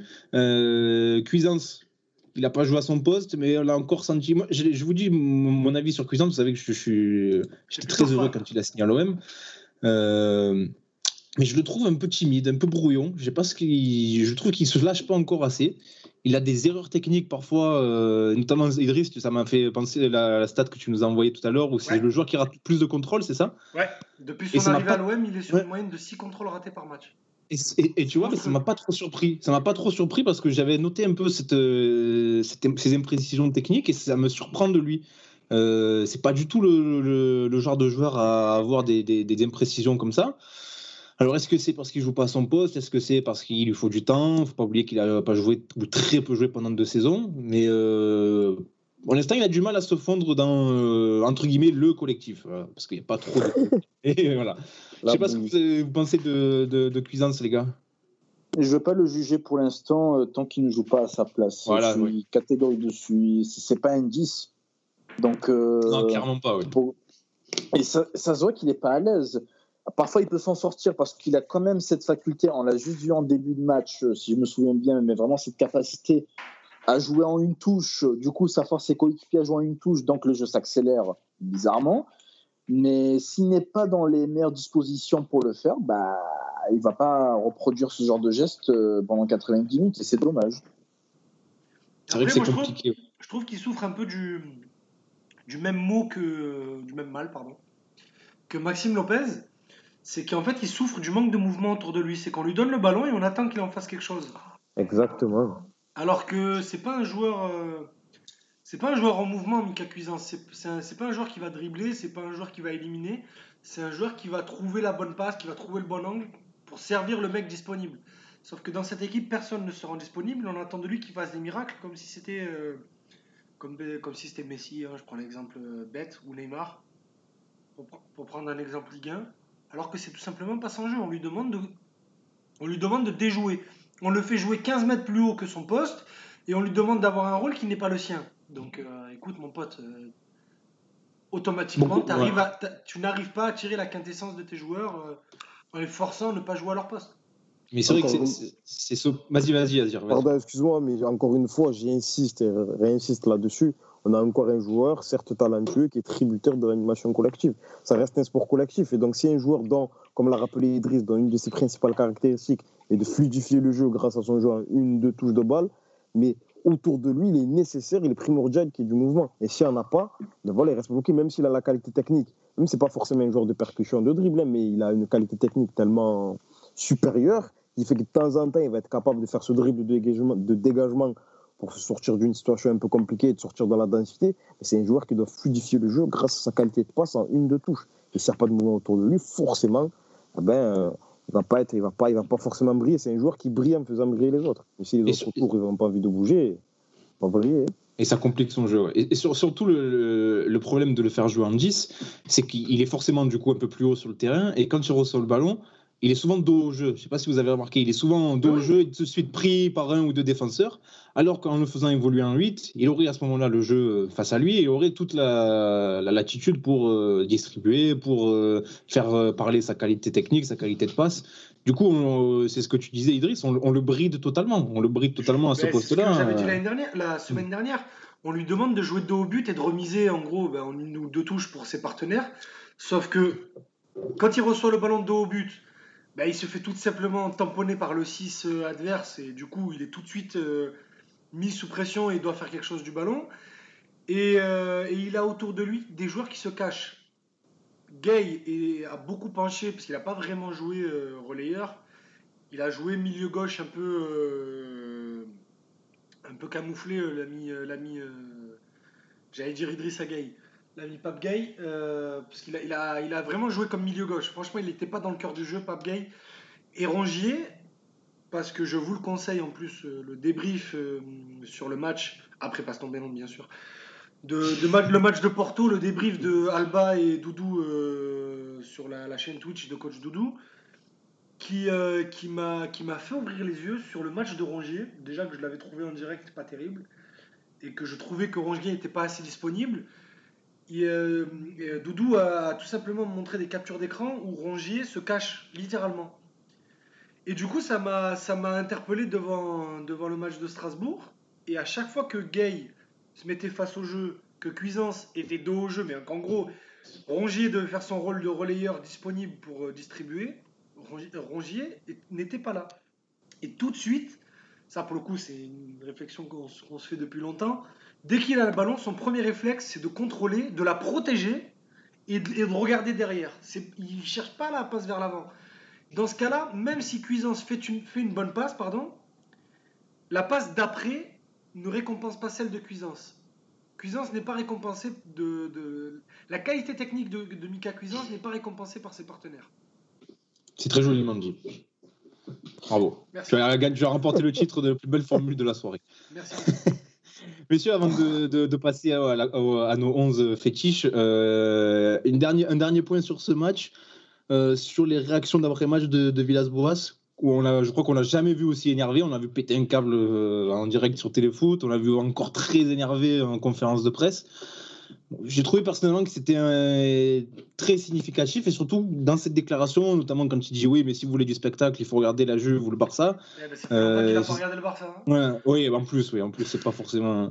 Entre ça et le fait qu'il. c'est pas ouf. hein, en ce Oui, moment. voilà, ouais. Entre le fait qu'ils disent ça, si vous voulez du spectacle, les Warriors, et le fait qu'ils prennent euh, pour euh, échantillon de témoin, si je puis dire, la victoire à Lille l'année dernière en disant oui, mais là-bas, regardez, on avait fait que deux tirs et tout, alors que factuellement, et je crois que c'est Mourad Hertz qui avait fait le fact-checking, factuellement, c'était faux, on n'avait pas fait que deux tirs. J'ai trouvé tout ça, c'était un manque de respect aux supporters, euh, manque de respect au club aussi. On rappelle que la, de- la devise de l'OM, c'est droit au but et qu'en allant euh, droit vers nulle part, il respecte et bafoue, il respecte pas et bafoue totalement li- l'identité de ce club. Je voulais évoquer ça avec vous rapidement, euh, savoir comment vous vous l'avez pris. Euh, Est-ce que ça vous a aussi agacé? Est-ce que ça vous a plu? Parce que j'ai vu des réactions, euh, ça a plu à des gens, hein, aussi fou que ça puisse paraître. Il y a des gens qui ont dit bravo. voilà, Tu les voilà, fais faire la, fermer la gueule aux journaleux, super, les Les journaleux Ouais, ouais. parisiens. Voilà, oui, avec, ça, ça a plu à des gens. Enfin bref. on dans les mêmes. Mais que- que- qu'est-ce que vous en avez pensé de, de- cette réaction euh, et de cet énervement de, de Villas-Boas après, après le match, les gars? Bah, déjà que je n'avais plus une haute euh, estime de lui par rapport au jeu exécrable que l'OM produit depuis le début de la saison, mais là, son côté arrogant depuis quelques semaines hum, a fait que j'ai atteint un point de non-retour avec lui. C'est vraiment, comme tu dis, un manque de respect envers euh, les supporters, mais même envers les, les suiveurs de l'OM, la manière dont il parle aux journalistes. Alors, euh, je sais que les journalistes ne peuvent pas se rebeller, entre guillemets, parce que voilà, si tu ouvres ta gueule en conférence de presse, tu, peux être sûr que la semaine d'après, euh, le club euh, va t'interdire l'accès à la commanderie, donc va t'empêcher de faire ton travail. Mais ouais, montre un peu de respect à ton audience et aux gens qui suivent ton équipe. Surtout que, ouais, en fait, ce qui me dérange, c'est que la- la- l'année dernière, il a, pris l'habitude qu'on lui passe la pommade, qu'on dise Ah, AVB, t'es le meilleur, machin et tout, parce qu'il est arrivé sur un champ de ruines. Donc, forcément, n'importe qui aurait eu des louanges pour peu qu'il fasse le minimum syndical, ce qu'il a fait l'année dernière. Et là, maintenant, dès que les choses se corsent, eh ben, là, on est en train de voir son vrai visage, euh, prétentieux, présomptueux, euh, qui ne reconnaît pas ses torts. Je suis pas sûr que ça tienne sur le long terme. Alors, euh, tant que ça gagne euh, en Ligue 1, que euh, tu es entre la deuxième et la quatrième place, tu auras forcément des gens, comme tu l'as mentionné en préambule, qui vont dire ah, bravo, tu es en train de faire taire les journaleux, le, le microcosme parisien, etc. Mais à un moment donné, si tu fais pas plus de jeux, les critiques vont rester et vont même s'accentuer. Bah, Je trouve qu'elle s'accentue déjà et que le, le, le simple prisme du résultat euh, est de plus en plus, euh, comment dire, c'est- de moins en moins pris en compte par les supporters là, parce que les critiques sont de plus en plus acerbes et viennent de plus en plus de monde. Et regardez le- le- l'exemple parfait, c'est le match de vendredi où la quasi-totalité des, des- supporters de l'OM, euh, en tout cas une grande majorité, était dépitée de, de cette victoire. Euh, Ouais, mais Mathieu, tu, sais très bien qu'on est malheureusement dans une culture de l'instant. Donc, si l'OM euh, arrive à enchaîner trois victoires en Ligue 1, disons, ce qui n'est pas impossible au niveau du championnat, eh ben, il y aura beaucoup de supporters qui auront oublié ça, qui diront Ah ben, vous savez quoi, vu qu'on enchaîne des matchs tous les trois jours, moi, je m'en fous euh, du jeu. Tant qu'on gagne et qu'on est deuxième et euh, qu'on s'assure une place européenne l'année prochaine, tout va bien. Euh, ouais, ok. Vous savez que j'aime Moi, ce bien. qui me fait les- kiffer de- dans la. euh, juste quand. Ouais, euh, ouais, je crois que t'avais fini, désolé, vas-y. Moi, ce qui me fait kiffer quand je regarde un match de foot, c'est les émotions, c'est de prendre du plaisir. Visiblement, quand je lis certaines réactions sur les réseaux sociaux, certains suiveurs du foot, je dirais pas fans, parce que c'est juste des suiveurs à ce niveau pour moi, ce qui les intéresse, c'est le chèque de participation euh, que reçoit l'OM euh, quand il joue Ligue des Champions, le bilan financier, etc. Mais devenez comptable. et venez pas me faire chier.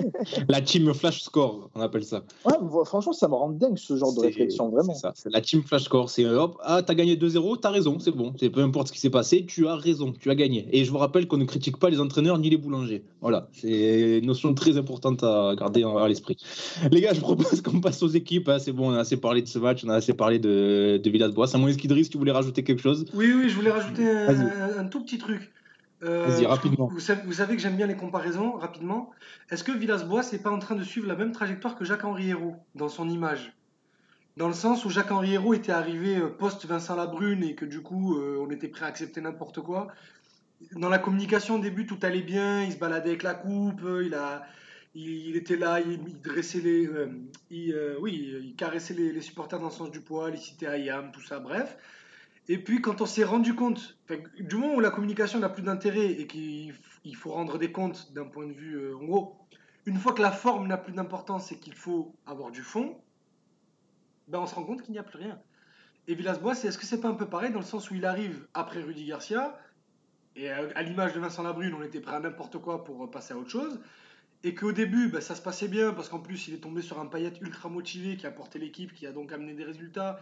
Il y a eu la, trêve Covid début mars qui a permis de rester sur ce petit nuage, on va dire, et de ne pas euh, plonger complètement en fin de saison. Ça, ça restera, quoi qu'il arrive, un watif.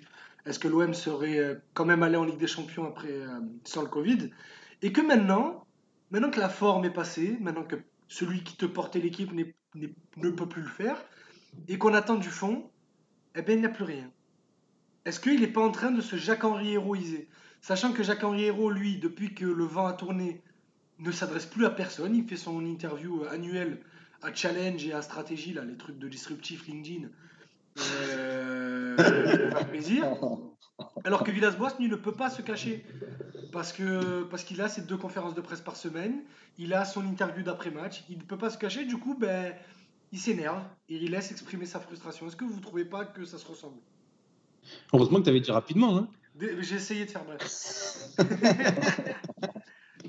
Non, mais c'est vrai qu'il y a une analogie qu'on peut faire entre les deux. euh, l'état de grâce euh, dans un premier temps, mais l'état de grâce aussi dû au fait qu'avant c'était le désert avant eux et que, comme tu l'as si bien souligné, on était prêt à prendre n'importe qui pour remplacer leur, leur prédécesseur, que ce soit Villas-Boas ou euh, Jacques-Henri Hérault, quoi. Donc c'est vrai qu'il y a une petite analogie. Ouais. Je, je trouve que tu as été très bon, même si tu as été un peu long. il ne parle plus du coup. Non, c'est parce que je suis obligé d'éteindre euh, d'éteindre mon micro parce que j'ai des trucs à taper pour la fin de l'émission et que si je vous m'entendez taper, vous, ça va péter, euh, ça va faire péter le live. Donc, euh, mais, mais je te remercie.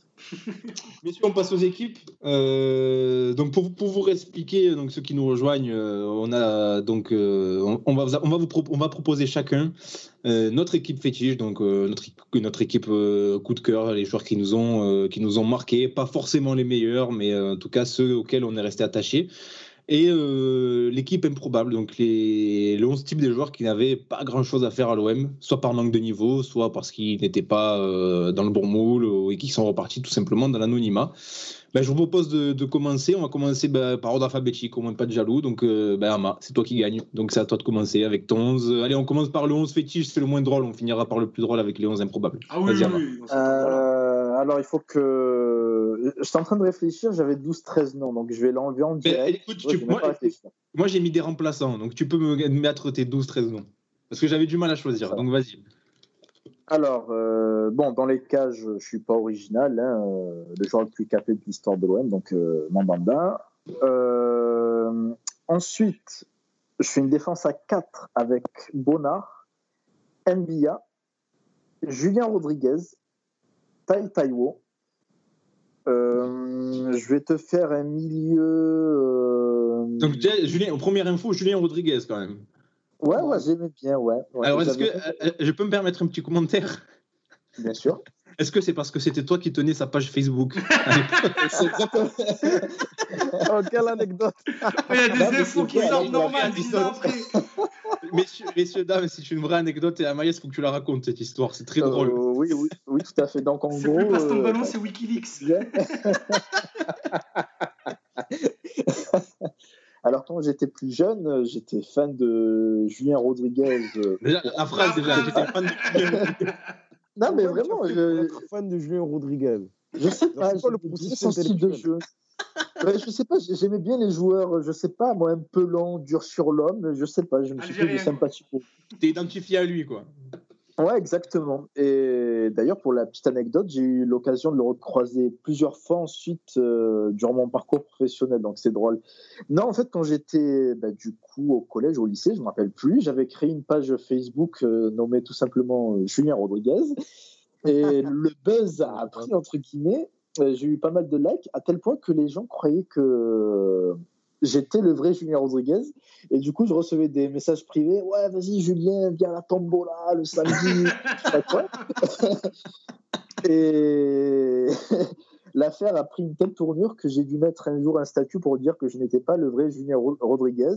Mais malgré ça, quelques années plus tard, je recevais encore quelques messages euh, des proches, visiblement, qui disaient euh, Salut Julien, j'espère que tu vas bien.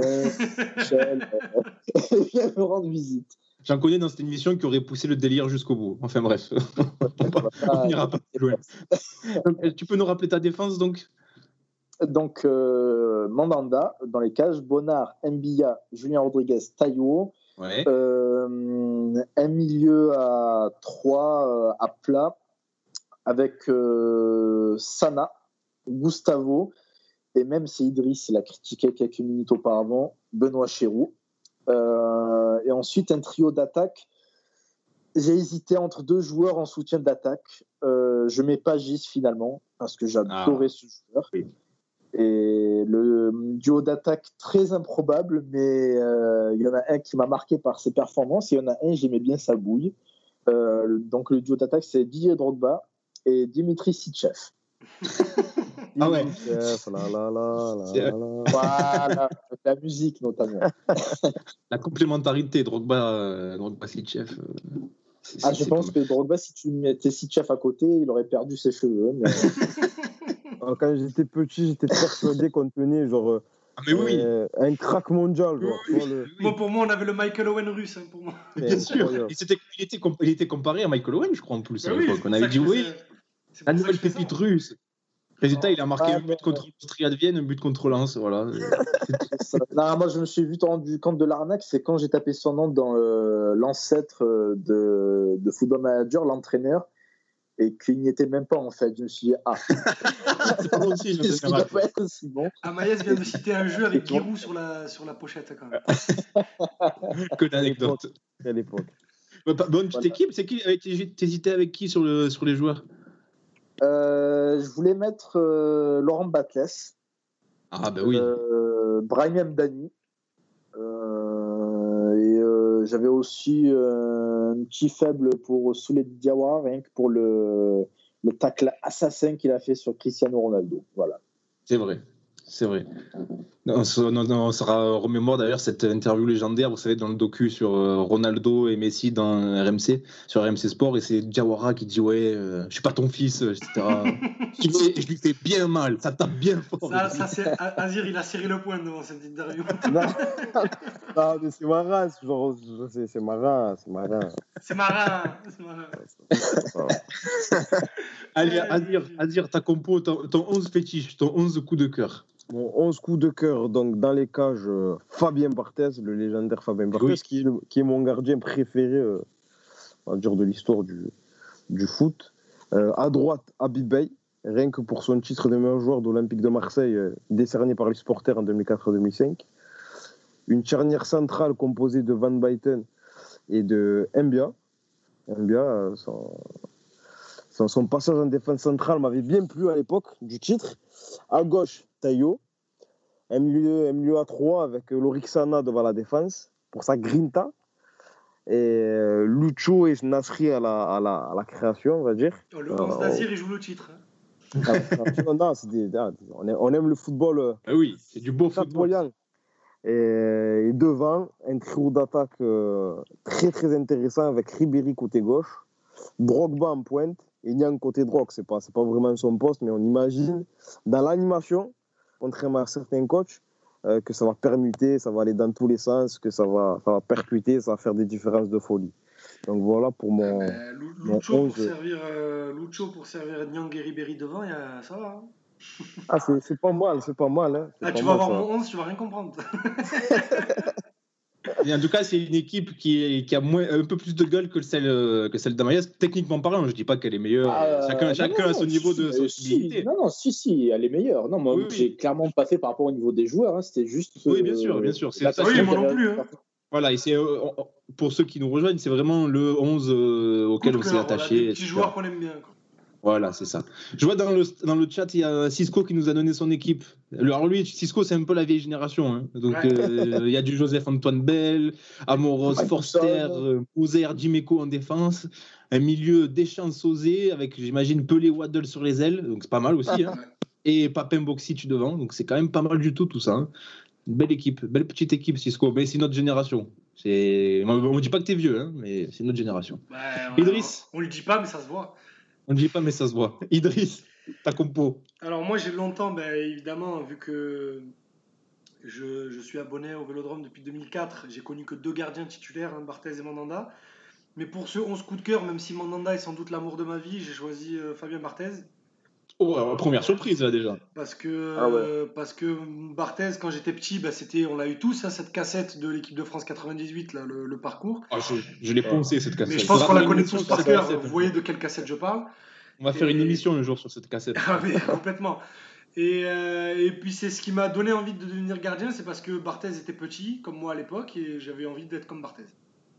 Donc, euh, Ben, tu, tu y es presque aujourd'hui, euh, capillairement parlant. exactement. Donc, ouais, pour, pour un 11 coup de cœur, j'avais juste envie de mettre Barthez sur ce coup. Alors, une défense, je pense que j'ai la pire défense niveau, en termes de niveau, des quatre, enfin des trois. J'ai Sakai à droite.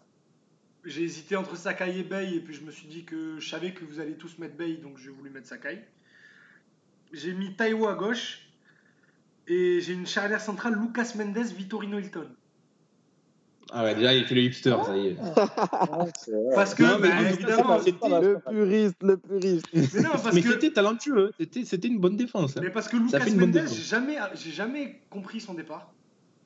Je l'ai jamais Et je crois que même lui, hein, même lui ne l'a pas compris, lui. je crois. Et, et Vito Hilton, même si elle a, bah, c'est lui qui a été euh, la victime du replacement de Stéphane Mbia euh, en 2010. J'oublie pas sa première saison 2008-2009 où l'OM aurait dû être champion. Et il est tout simplement le meilleur défenseur de Ligue 1. Moi, franchement, euh, à part Adil Rami là, sur la saison 2017-2008 et Nkoulou tout court, je pense qu'on n'a pas vu un défenseur central de ce niveau-là sur toute une saison que Hilton 2008-2009. Il était absolument incroyable je me rappelle de ce match à Anfield où on fait 0-0 euh, face à Liverpool et où Fernando Torres a passé une très très très mauvaise soirée parce qu'Hilton ne l'a pas lâché du match. Et euh, voilà, donc, euh, et puis j'avais puis le fait que j'avais 12-13 ans quand il est arrivé, j'étais comme un fou. Bref, Hilton, Lucas Mendes derrière, un milieu à 3 avec euh, Sana en point de basse, donc au moins on a quelqu'un de- euh, d'unanime. Et euh, deux milieux relayeurs que sont Nasri et Meriem. Ouais. Ah, parce que je vous Mhm. répondais pas. Donc, non, mais c'est, non, si, si, on t'écoute, c'est pas non, mal, c'est pas mal. Nasri et Meriem, Très parce que Meriem euh, pour l'épopée de 2004 et Nasri parce que bah, c'est Nasri quoi. Et, euh, et un trio d'attaque avec euh, Niang à droite, Mika Pagis en pointe et Nemanja Radonic à gauche. Oh là là là là, voilà, j'en étais sûr. J'en étais Attends, sûr. c'est un Et 11 coup de cœur, c'est pas un 11 coup de Tu vois, cœur. l'originalité a une limite, Idriss. Tu peux pas... Meriem, tout ça, c'est bien. Et pourquoi Radonic? Mais bu, c'est là, un 11 tu- coup de cœur. Non, non, c'est un 11, c'est un 11 euh, coup de, c'est euh, du buzz là. Là, c'est hashtag buzz, tout le monde s'en fout. On va parler de Radonic. toi. Mais pourquoi Radonic? Ben, c'est un 11 coup de cœur et moi je l'aime bien Radonic. Mais tu n'as même pas de coup de cœur pour lui. Non, non, c'est une On posture. veut savoir pourquoi. Mais comment ça, c'est une posture? Vous êtes fous, vous J'ai un maillot floqué Radonic, wesh. D'où c'est c'est juste Alors. une, une lubie? Il a un maillot floqué Radonic et il faut savoir qu'il il, il essaie d'entamer des conversations sur Instagram avec euh, Radonic. Ça dit qu'il répond à toutes ses stories. Mais euh, comme si c'était sa meuf, il, il lui envoie des messages T'es où? évidemment, bah, Le- Radonic, c'est même pas qu'il répond pas, c'est qu'il ouvre. Radonjic n'a pas répondu une seule fois. Ah oui, mais, mais je pense que c'est même pas ça, c'est qu'il ouvre même pas le message. Et à chaque fois, Idriss nous envoie les captures d'écran, genre il m'a mis un blanc, il m'a mis un vent, il me répond pas. Des fois, je lui envoie des messages pour le réconforter après des mauvais matchs. Ah ben du coup, toutes les semaines, quoi. Bah écoute, on essaye. hein. on essaye de le réconforter, le pauvre. Et la dernière fois, je lui avais envoyé un message euh, Oh, ça fait trois jours que j'ai pas de nouvelles parce qu'il avait rien posté. Tu m'inquiètes, donne-moi un signe de vie. On a, on a 13 euh, qu'on salue et qui dans le chat nous dit avec cette composition, c'est sûr Idriss, tu vas passer la barre des 1K sur Twitter, l'influenceur. Avec euh, je suis pas sûr à 13. hein. Grand chauffeur. Avec Radonic. 013. Je suis pas sûr du tout. Je suis pas sûr du tout. Les gars, je vous donne ma petite compo. Moi aussi, je l'ai faite du coup. Euh, donc évidemment, dans les cages, bon, c'est soit Mandanda, soit Barthez. Moi, j'ai opté pour Mandanda parce que c'est, comme l'a dit Ama, le joueur le plus capé de l'histoire et euh, le joueur qui restera euh, sur cette dernière décennie. Euh, une défense à 4 comme vous, avec euh, César Aspilicueta à droite, qui, même s'il est parti prématurément et au même prix euh, que nous l'avons acheté, hein, quand même sacré, euh, sacrée performance l'avoir revendu aussi cher qu'on l'a acheté. Ça reste un des, un des joueurs qui m'a le plus marqué ces dernières saisons. Une charnière centrale euh, Van Beuten euh, Sana. Alors j'ai mis Sana parce qu'il fallait que je le mette, mais j'avais déjà des milieux, donc je l'ai mis derrière. euh, mais euh, Lorik Sana, évidemment, il doit être dans cette compo. Euh, je crois qu'on l'a tous mis d'ailleurs, les gars. Donc, Ah euh, bah, toute façon, c'est que. un must-have hein, dans cette compo. Ah, il, est, il est incontournable. il est incontournable. C'est- voilà. Et Van Beuten parce que c'est euh, le premier défenseur vraiment qui, qui m'a fait, qui m'a fait kiffer en tant que supporter de l'OM. À gauche, j'ai mis évidemment Taïwo, notre ami Taï, euh, pour l'ensemble de son œuvre. Voilà, tout simplement. c'est sa vaste œuvre. J'ai opté pour une 4-4-2 avec euh, un peu comme euh, la compo de Cisco avec deux milieux et deux excentrés. Les deux milieux, donc Chirou, je suis d'accord avec Kama. Euh, moi aussi, euh, même si tu l'as critiqué, Idriss, c'est un joueur que j'ai Ah non, mais je le critique, euh, je l'ai critiqué un peu euh, ironique, enfin, Dans son- ironiquement. Oui, mais je vois ce que tu veux dire, dans son attitude, dans, Dans ses son relations, attitude, un dans peu, le on, connaît le côté un peu euh, politique de, de, oui, oui. C'est que sa, sa personnalité ne s'arrête pas au terrain, on, on le sait. On sait que c'était un des bras droits de José Anigo lors de cette saison 2010-2011, euh, 2011-2012, où Anigo euh, faisait tout pour que Deschamps s'en aille. Donc dans le vestiaire, il y avait les pros Deschamps, les Je te demande d'arrêter, Idriss. Non mais j'explique. Alors que Benoît Chéroux était et Benoît Chéroux et en plus avant de mettre Meriem, j'avais j'avais tout de suite mis Benoît Chéroux dans mon 11. Parce que moi c'est un joueur que je kiffe aussi mais voilà. Eh, mais il a été monstrueux, il aurait dû être international. C'est un gâchis, mais euh, et je trouve qu'il est trop parti par la petite porte et dans l'anonymat pour, euh, pour a ce qu'il a apporté au club. euh, Alors qu'on a fait une cérémonie pour Jawara, on l'a pas fait pour Voilà, C'est ça. C'est, je trouvais ça injuste et c'est dommage pour lui. Donc Chirou Ouais, et c'est même évidemment. retrouvé dans le loft. hein. Oui oui, ça Oui, finit bien, dans le oui, de Bielsa. euh, oui, c'est, c'est une triste fin pour un joueur qui a beaucoup apporté à l'OM. À côté de lui, bon, sans surprise, j'ai mis mon joueur préféré de tous les temps à l'OM, c'est Lucho. Euh, voilà. Alors, je dis tous les temps parce que j'ai pas connu l'époque 90, donc euh, forcément, mais c'est le joueur qui m'a fait le plus rêver, qui m'a fait le plus kiffer et que je garde encore en mémoire. C'est le joueur qui me vient à chaque fois en premier quand je dois dire mes joueurs préférés. Il faut savoir que Mathieu a un poster de la photo du corner de Lucho là où tout le monde voit de quelle photo je parle. Oh, Oui, oui, contre Lens. Contre Lens. Euh, Après la Coupe de la Ligue, tu vois, je m'en souviens. Je me souviens de Oui, toutes les passes décisives, de tous les buts de Lucho. C'est- voilà. J'ai regardé, re-regardé ses compiles. Enfin, voilà. C'est- Je voue un culte à ce joueur. Sur les milieux excentrés, j'ai mis Valbuena à droite. Alors, c'est pas, il a démarré à ce poste-là. Après, on sait qu'il s'est euh, recentré, mais Valbuena pour tout ce qu'il nous a apporté aussi. euh, comme, euh, comme, comme émotion. Et sur le côté gauche, mon autre joueur préféré, OM tous les temps, euh, Mamadou Niang. Comment ne pas le mettre Euh, C'est pour moi le meilleur attaquant des 20 dernières années à l'OM. Il a été monstrueux. Est-ce qu'on l'a pas mis tous les quatre, euh, Nyang Je crois qu'on l'a mis aussi, les gars, hein, tout ça. Non, je- Mamadou, non, je euh, pas mis. Non, Ama l'a pas mis, voilà, c'était Drogba, Sitchef, Pagis. Ama, tu es Mbandi, Ama. Mbandi. Non, mais on m'a vraiment dit attachement. euh, par exemple, Oui. à, à la même époque, je préférais pas Oui, après, oui. Pagis, c'était un autre style de joueur, Ça, mais je comprends. hein, mais- Excusez-moi, mais ça, c'est très hipster quand même, de préférer Pagis à Mamadou Niang. C'est très. euh, genre, moi, je préfère le football raffiné, le football machin. euh, Non, moi Ah. Non, parce que tu vois, Nyang a eu sa carrière, tu vois, alors que Pagis, au final, euh, euh, il n'a pas eu la carrière qu'il méritait, selon moi. C'est C'est pour vrai. ça que je me suis Ouais. plus attaché à lui que- qu'à Nyang, qui est euh, Après Sochaux, connu, reconnu Strasbourg, comme mais- étant l'un des joueurs les plus marquants de ces dernières années, il n'y a aucun souci. Moi aussi, je Mais, l'adore. mais Mais au-delà du niveau de c'est- l'attachement était énorme aussi. J'étais euh, j'étais au fond du trou quand il, était, quand il nous a quittés après le Ah, titre moi- de champion, même si on sentait que c'était il était arrivé en fin de parcours. Mais Ah, moi, je, je me rappellerai toute ma vie euh, après le match contre Valenciennes, là, la deuxième journée. J'ouvre eurosport.fr le matin. Et je vois Nyang à Fenerbahçe, deux points, ça brûle. Ouais. J'ai quoi? ouais, on était, pas vu ça il était venir. le capitaine, le meilleur buteur du titre qui, qui, qui part, c'était dur. Donc Valbuena sur les côtés, Chirulucho dans l'axe et une attaque avec euh, Drogba, euh, ma première idole. Alors euh, même si ça a duré qu'une saison, c'est la première idole que j'ai eue dans le foot. euh, c'était Didier. Et euh, là aussi le départ, euh, là en plus il n'y avait pas les réseaux sociaux ni Ah, rien à l'époque, donc euh, c'était encore pire. On l'apprenait le matin sous- dans, le- dans la Provence, quoi. Donc Ah, c'était horrible. un de mes plus gros traumatismes. euh. Moi aussi, ouais. j'ai mis du temps à m'en remettre. Et l'autre attaquant, je crois qu'il n'a pas été cité, mais moi je le mets parce qu'il m'a procuré, je pense, dans le top 3 de mes plus grosses joies euh, de supporters de l'OM, c'est Brandao. Brandao, non C'est Brandao pour son but face à l'Inter. Et malgré ce- ce- son faible niveau technique et tout ce qu'on peut lui reprocher, il y a quand même euh, un sentiment euh, d'affection pour lui et on garde, on garde des bons souvenirs de lui malgré tout. Et euh, bon, j'avais fait des, des petits remplaçants, alors je vais pas tous les dire, mais euh, voilà, j'avais pensé à Manu Dos Santos en défense. J'adorais aussi. Ah, Dos Santos. énorme. côté Excellent gauche, joueur. Euh, Samir Nasri, évidemment, mais je ne l'ai pas mis titulaire par pur esprit de contrariété parce qu'il m'a trop déçu après en partant d'Arsenal. pour Arsenal aussi. Et j'avais mis Pagis aussi, notamment, euh, comme toi, Ama. Donc, euh, donc voilà pour ma compo, les gars. Euh, Je note juste. Il y a quelqu'un qui, a- qui a cité Valbuena ou pas? Oui, oui, Oui, Mathieu moi- l'a dit. moi, je, viens moi, de- je viens de le mettre. ouais. moi, j'avais hésité entre Nyang et Valbuena. euh, Ça s'est joué entre Meriem et Chirou, Nyang, Valbuena et Sakai Abibay. J'ai décidé de faire des choix, mais n'importe quel autre choix que les trois que j'ai mis aurait été bon. Valbuena, s'il ne fait pas ce choix de carrière, euh, comment dire, dommageable, euh, il est dans le 11 de tout le monde, j'imagine, tous les jours. pas, hein. Parce que ça, moi, on en a déjà parlé, mais moi, ça. Aujourd'hui, ça y est, c'est passé. Ah, je fais c'est plus trop attention, moi. c'est la belle histoire. C'est la belle histoire. Oui, je suis d'accord, mais je l'aurais qui parle, pas. Je, je n'enlève ni Radonich ni Nyang euh, de mon équipe.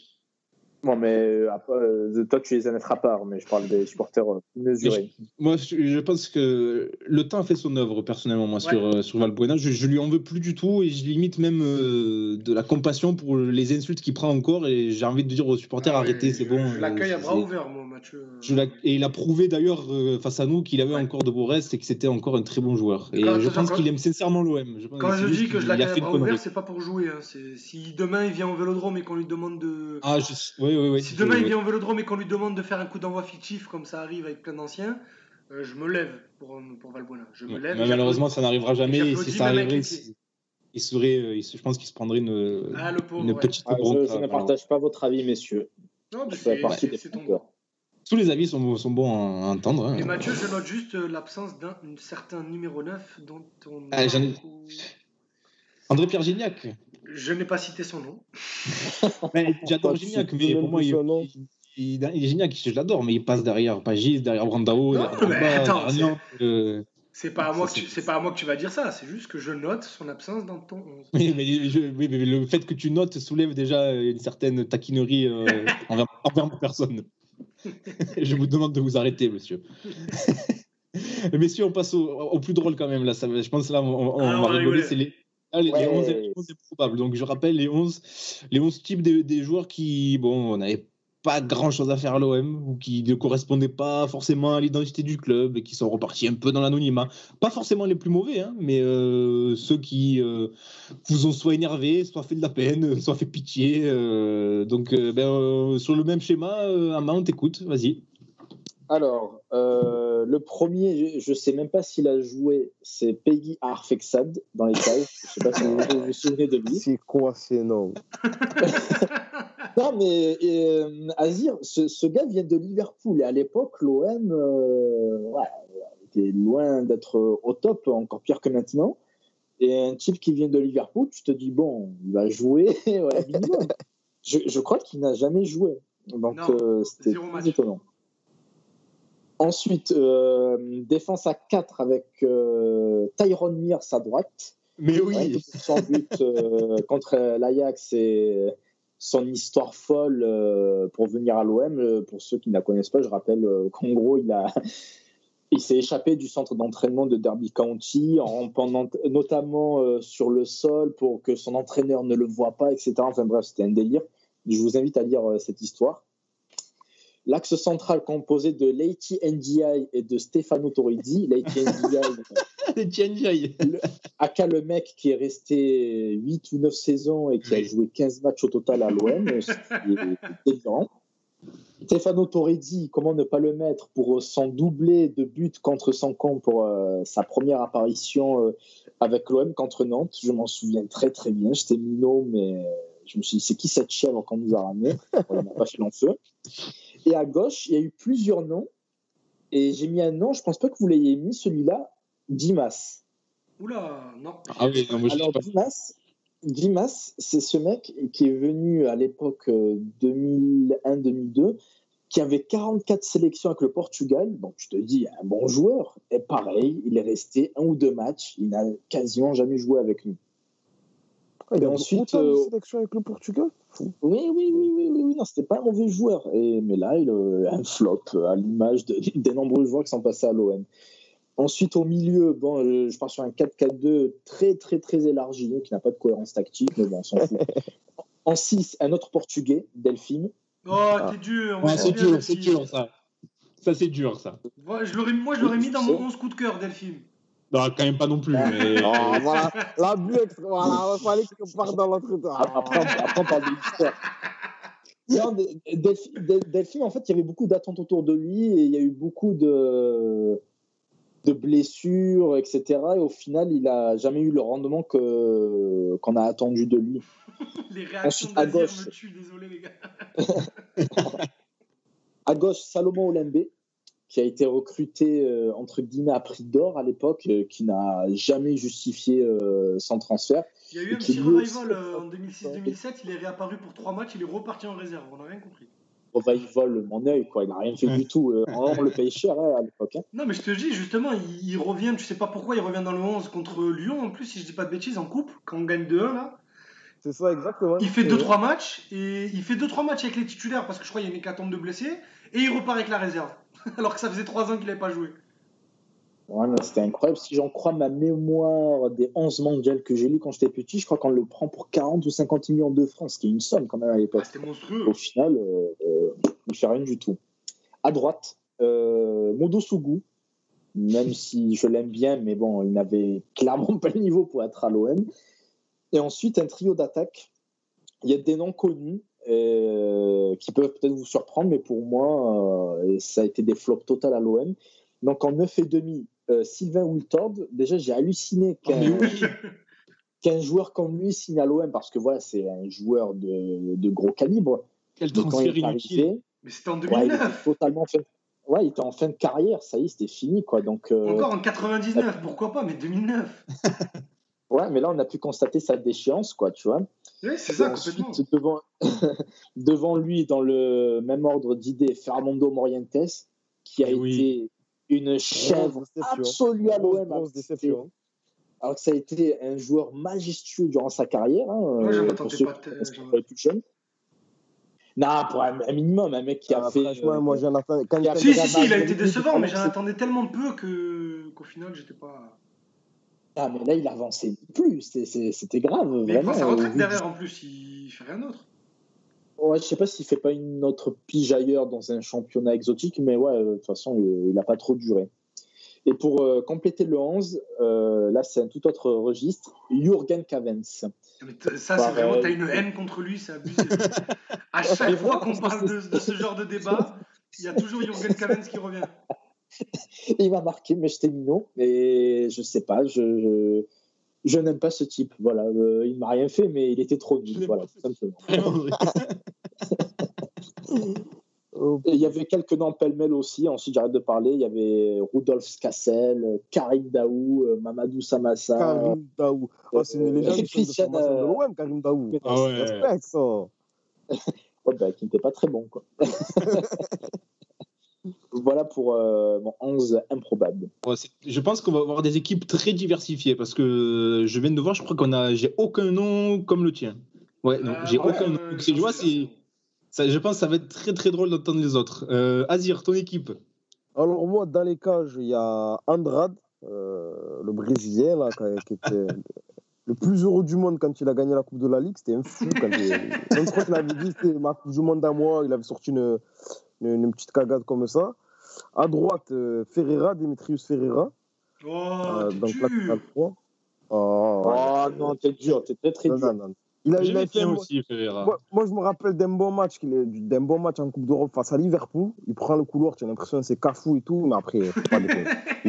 Ah après, non, non, tu mens, il y a- Ah. il y, a un stade, il y a un match où j'étais au stade, pardon, il met un doublé, je sais plus contre Strasbourg. Contre Strasbourg, contre. Strasbourg. Donc rien que pour ça, tu respectes Dimitri.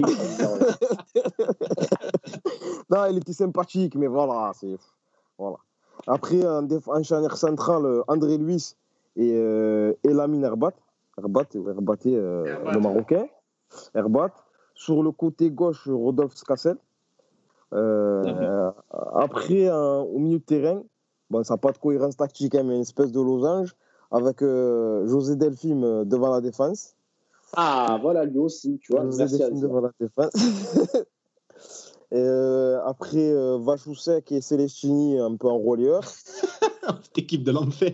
Est-ce que, c'est est-ce que ce milieu il est pire que Camara sans son rongé, les gars? Ah oui, quand même. Quand même. Ah, mais, ah, mais vous savez que Vachoussek, j'avais un espoir de fou. Genre, je me rappelle, j'avais vu un reportage sur, sur Téléfoot après Oui, un match face oui. à l'équipe de France avec euh, la Tchécoslovaquie dit qu'il va donner des ballons extraordinaires à Drogba. Et, il monte un storytelling de fou. Bah, C'était scandaleux, scandaleux. Euh, et après, en 10, Pascal Johansen. Oh là là là là. Pascal il Johansen. Pascal Ah oui, Johansen en c'est 10 pour vrai, je pouvais pas me le voir en plus. Oh, ouais, c'est vrai qu'il avait une tête de. Voilà, on dira par la suite, mais. Et quand il est retourné à Strasbourg, quand il jouait face à l'OM, c'était euh, Platini quand il était, quand, quand il était contre l'OM. C'était incroyable. Et, et une, un duo d'attaque, euh, le Condor, Mendoza, et, et comment il s'appelle l'autre, l'Argentin, Jiménez. Jiménez. euh, La, la, la fameuse, la, la fameuse doublette de 2004-2005 qui arrive sur les chapeaux de roue. euh, 2005-2006. 2005-2006, 2006, pardon, ouais, qui arrive sur les chapeaux de roue et qui a marqué un but à eux deux. comme j'étais hypé par Mendoza, le Condor, péruvien, tout exotique. Il arrive contre la Lazio, là, il met un joli but, un tortuto. Et après, c'est un flop total. Incroyable. Il envoie, il envoie Nyang sur le banc. Il envoie Nyang sur le banc. C'est vrai, c'est vrai, ouais, c'est vrai. C'est vrai, ce match. pas Il vient pas du Metalurg Donetsk, un Oui, truc oui, comme oui, ça. c'est du euh, Metalure. Ouais, quel- ouais, c'est. Mais c'est vrai que, rappelez-vous, ce match face à la Lazio, là, on- je, je me souviens, on s'était dit, ça y est, c'est bon, cette année, c'est On pour leur a mis le feu, on leur a mis 3 On s'est régalé, on C'était un très bon match de football. Hein. Oui, c'était un bon match. Très très bon match de foot. Comme souvent sous Jean Fernandez, hein, on jouait plutôt pas, pas trop mal cette saison-là, hein, c'était plutôt correct ce qu'on Il y produisait. a une Non. période, euh, il y a une période là, septembre, septembre, octobre, où tu joues avec euh, une charnière à 5, avec André Louis, Bostian César et Sana. Ah, c'est compliqué. Tu ouais. joues avec euh, Taiwo et Ferreira en piston, parce que Bey est blessé, et tu joues au milieu avec Oruma et Ribéry. Ça n'a aucune cohérence. Ah oui, rien, rien, rien à voir. Dans le chat, on a plusieurs auditeurs qui nous proposent leur, euh, leurs équipes euh, improbables. Alors, on a Ariles qui nous dit du Trévisan dans les buts. Nakata, Torizzi, Ngoti, Jimas derrière. Alors là, il y a du talent là. Nakata, Torizzi, Ngoti, Jimas. Ingesson, défense à 5 même. Hein. Ingesson. Un milieu Deruda, euh, Kadir et ensuite devant Khalifa, euh, bon Saber, hein, qui mange toujours sur son but marqué avec Evian. Pascal Nouma et Gilles. Alors c'est pas mal ça, hein. c'est pas mal du tout. Cisco qui nous dit Stambouli. Euh, alors là, par contre, Cisco, il y a des noms, on les connaît pas. Badé, Lowitz, Cyprien, Krupovieza, un certain Moreau au milieu. Trevor, Steve- Trevor. Steven, un certain Moreau. Trevor Steven et Dobrowski au milieu également. Et devant Cavens, lui aussi, il l'a mis comme, comme un maïs. Cavens. Ah, merci Cisco. Bekanovic et Mendoza aussi. Il a mis Mendoza. Et je crois qu'il y a 13 qui nous fait sa compo aussi ouais, avec Carasso. Non, mais 13 Euh, je- j'y compte dedans. euh. Ouais, mais, ah non, mais c'est son 11 coup de cœur. C'est son 11 coup de cœur. Donc son 11 coup de cœur. Ah non, après- non, non. Crois-moi, il y a, il y a deux noms dans le 11. Crois-moi, c'est pas son 11 coup de cœur, ça. Alors, bah, tu, tu essaies de nous piéger 13, donc je ne lirai pas ton 11. Voilà. Idriss, ton 11 improbable. Alors, moi, j'ai Benjamin Gavanon dans les buts. Euh, Jérémy Gavanon, pardon, dans les buts. Oh, t'es dur. Oh, c'est méchant. Ouais, c'est méchant, ça c'est gratuit. Ça. Je dirais même que c'est mesquin. Écoutez-moi, euh, le but qu'il prend par Juninho là, contre Lyon au Vélodrome, où Juninho euh, fait des, de l'auto-tamponneuse dans la surface, le mec est par terre alors que le ballon est dans le rond central. Je comprends pas ce qui s'est passé. Donc rien que pour ce but. oh, non, non. Je te rappelle pas de son match contre le Partizan de Belgrade. Ah oui, mais t'inquiète, je me rappelle de sa finale d'Europa League aussi. Euh, alors en défense, j'ai un peu bricolé parce que je voulais à tout prix caler trois noms. Alors j'ai mis euh, Paolo De Segli à gauche. Ah mais oui, comment on n'y a, pas pensé Officiellement, franchement, on peut le dire, les gars, officiellement le pire joueur jamais passé euh, par l'OM. Oui, oui, oui. C'était même pas un joueur de foot, c'est même pas un joueur de foot pro, hein. c'est juste pas un joueur de foot. C'est-à-dire que même avec les South Losers, il a pas sa place. Ouais, c'est vrai, c'est vrai, clairement pas. Une charnière centrale, Herbaté Christenval. Ouais, on est bien aussi, ouais. Christenval, c'était quelque chose aussi, ouais. À gauche, parce que j'ai mis deux Segli à droite, je sais pas, j'arrivais pas à trouver de latéral droit et je voulais pas mettre Tyron Mears. J'ai mis Abdenour, arrière gauche. Oh putain, ouais, déjà que dans l'axe c'était compliqué alors. Ah, Toulouse, il a déjà joué à gauche. J'ai oublié son existence déjà, c'est incroyable. Ah oui, pareil, Abdenour, j'ai même pas traversé l'esprit. Ouais. Alors écoutez-moi, j'ai un double pivot, Milos Krustic, Zinedine Machache. non, mais Krusty, tu peux pas le mettre, il a fait zéro match. justement, justement gratuit. On a, recruté le Girard de ah, Balkan et tout. c'est vrai, on, pensait vraiment qu'on avait le nouveau Stojkovic là quand, il, quand il a signé. Mais moi, je me rappelle de cette interview. C'était Albert Raymond dans l'incroyable émission L'œil du coach sur OMTV. À quel point des fois il y a des trucs qui marquent alors que rien à voir. Mais quand, quand il ramène Kristic, il dit ouais, c'est un joueur qui a un énorme, un énorme abattage, très technique, il me fait beaucoup penser à Steven Gerrard. J'ai dit, oh là là, là, on est bien là. Je l'ai à côté de Lorixana pour aller jouer avec des champions. Quand t'as 8 ans, tu crois à toutes ces conneries. J'avais 11 ans déjà, donc. Euh... Et voilà, tu crois, c'est plus grave déjà. Euh, donc euh, Kristich et, et Machache au milieu. Euh, ça a longtemps été Barousek oh, et puis, puis j'ai voulu mettre Machache parce que. Parce que. Et puis j'ai une attaque là, les gars. J'ai Moudou Sougou à droite. J'ai Fabrice Fiorez à gauche. Autrement dit, euh, le transfert le plus incompréhensible de l'histoire du club.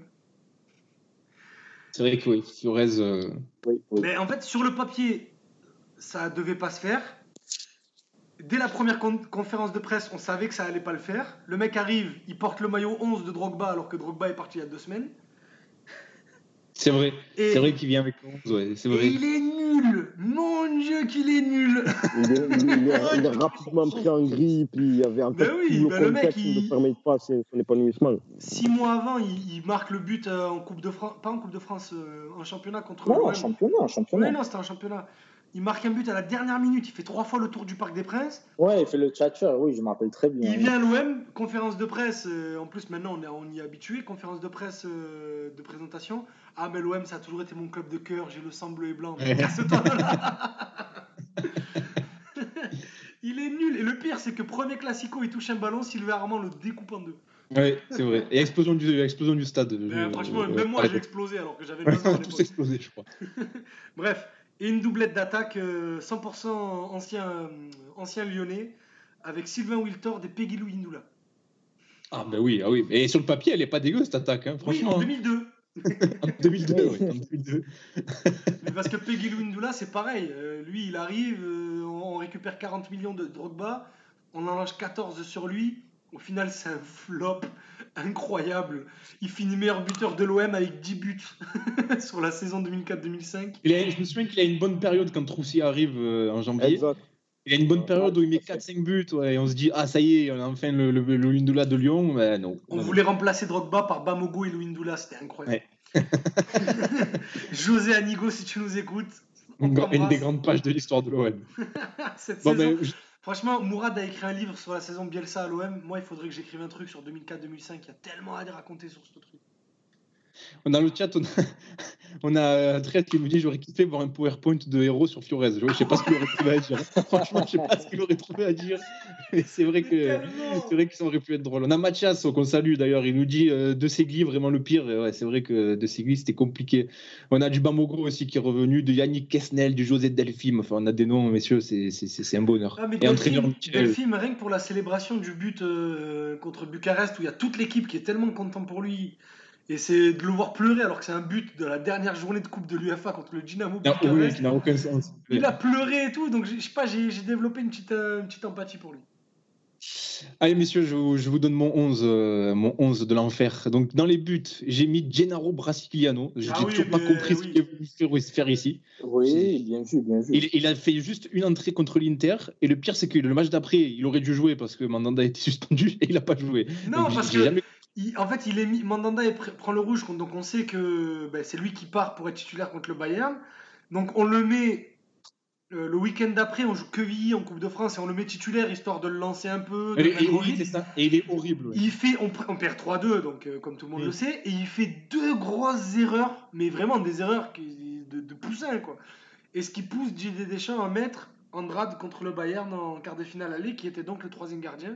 Mais le mec avait un match à faire dans l'année contre le Bayern, et même ça, il l'a pas su faire.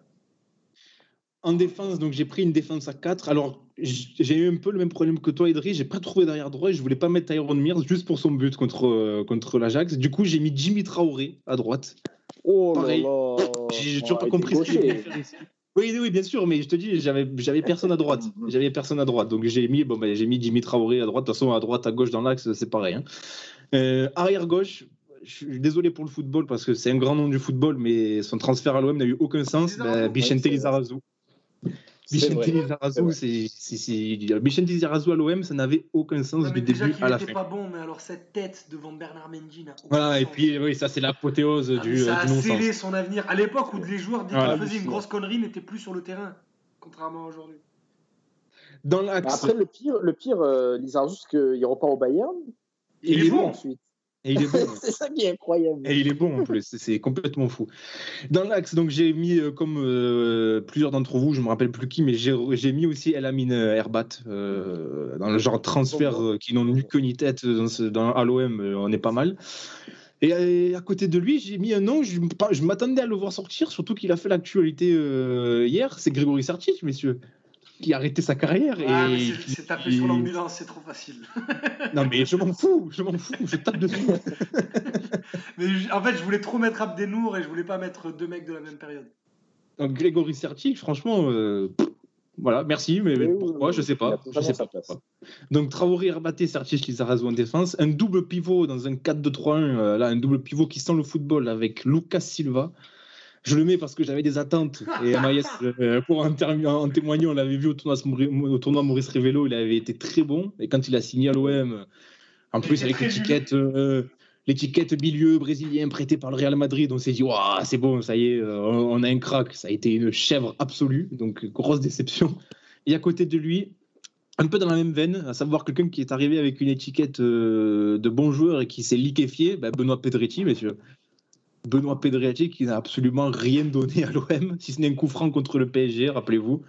Euh, très Ouais. compliqué aussi pour lui. Ah, lui, ça va, sur la saison 2004-2005, il est pas. Non, au niveau- Ah non, non, non, il est pas bon. il est pas bon. Attendez, Il est pas euh, bon. vous Non, non, ne cherche pas. Il n'y a pas de. Attendez, t'es pas bon.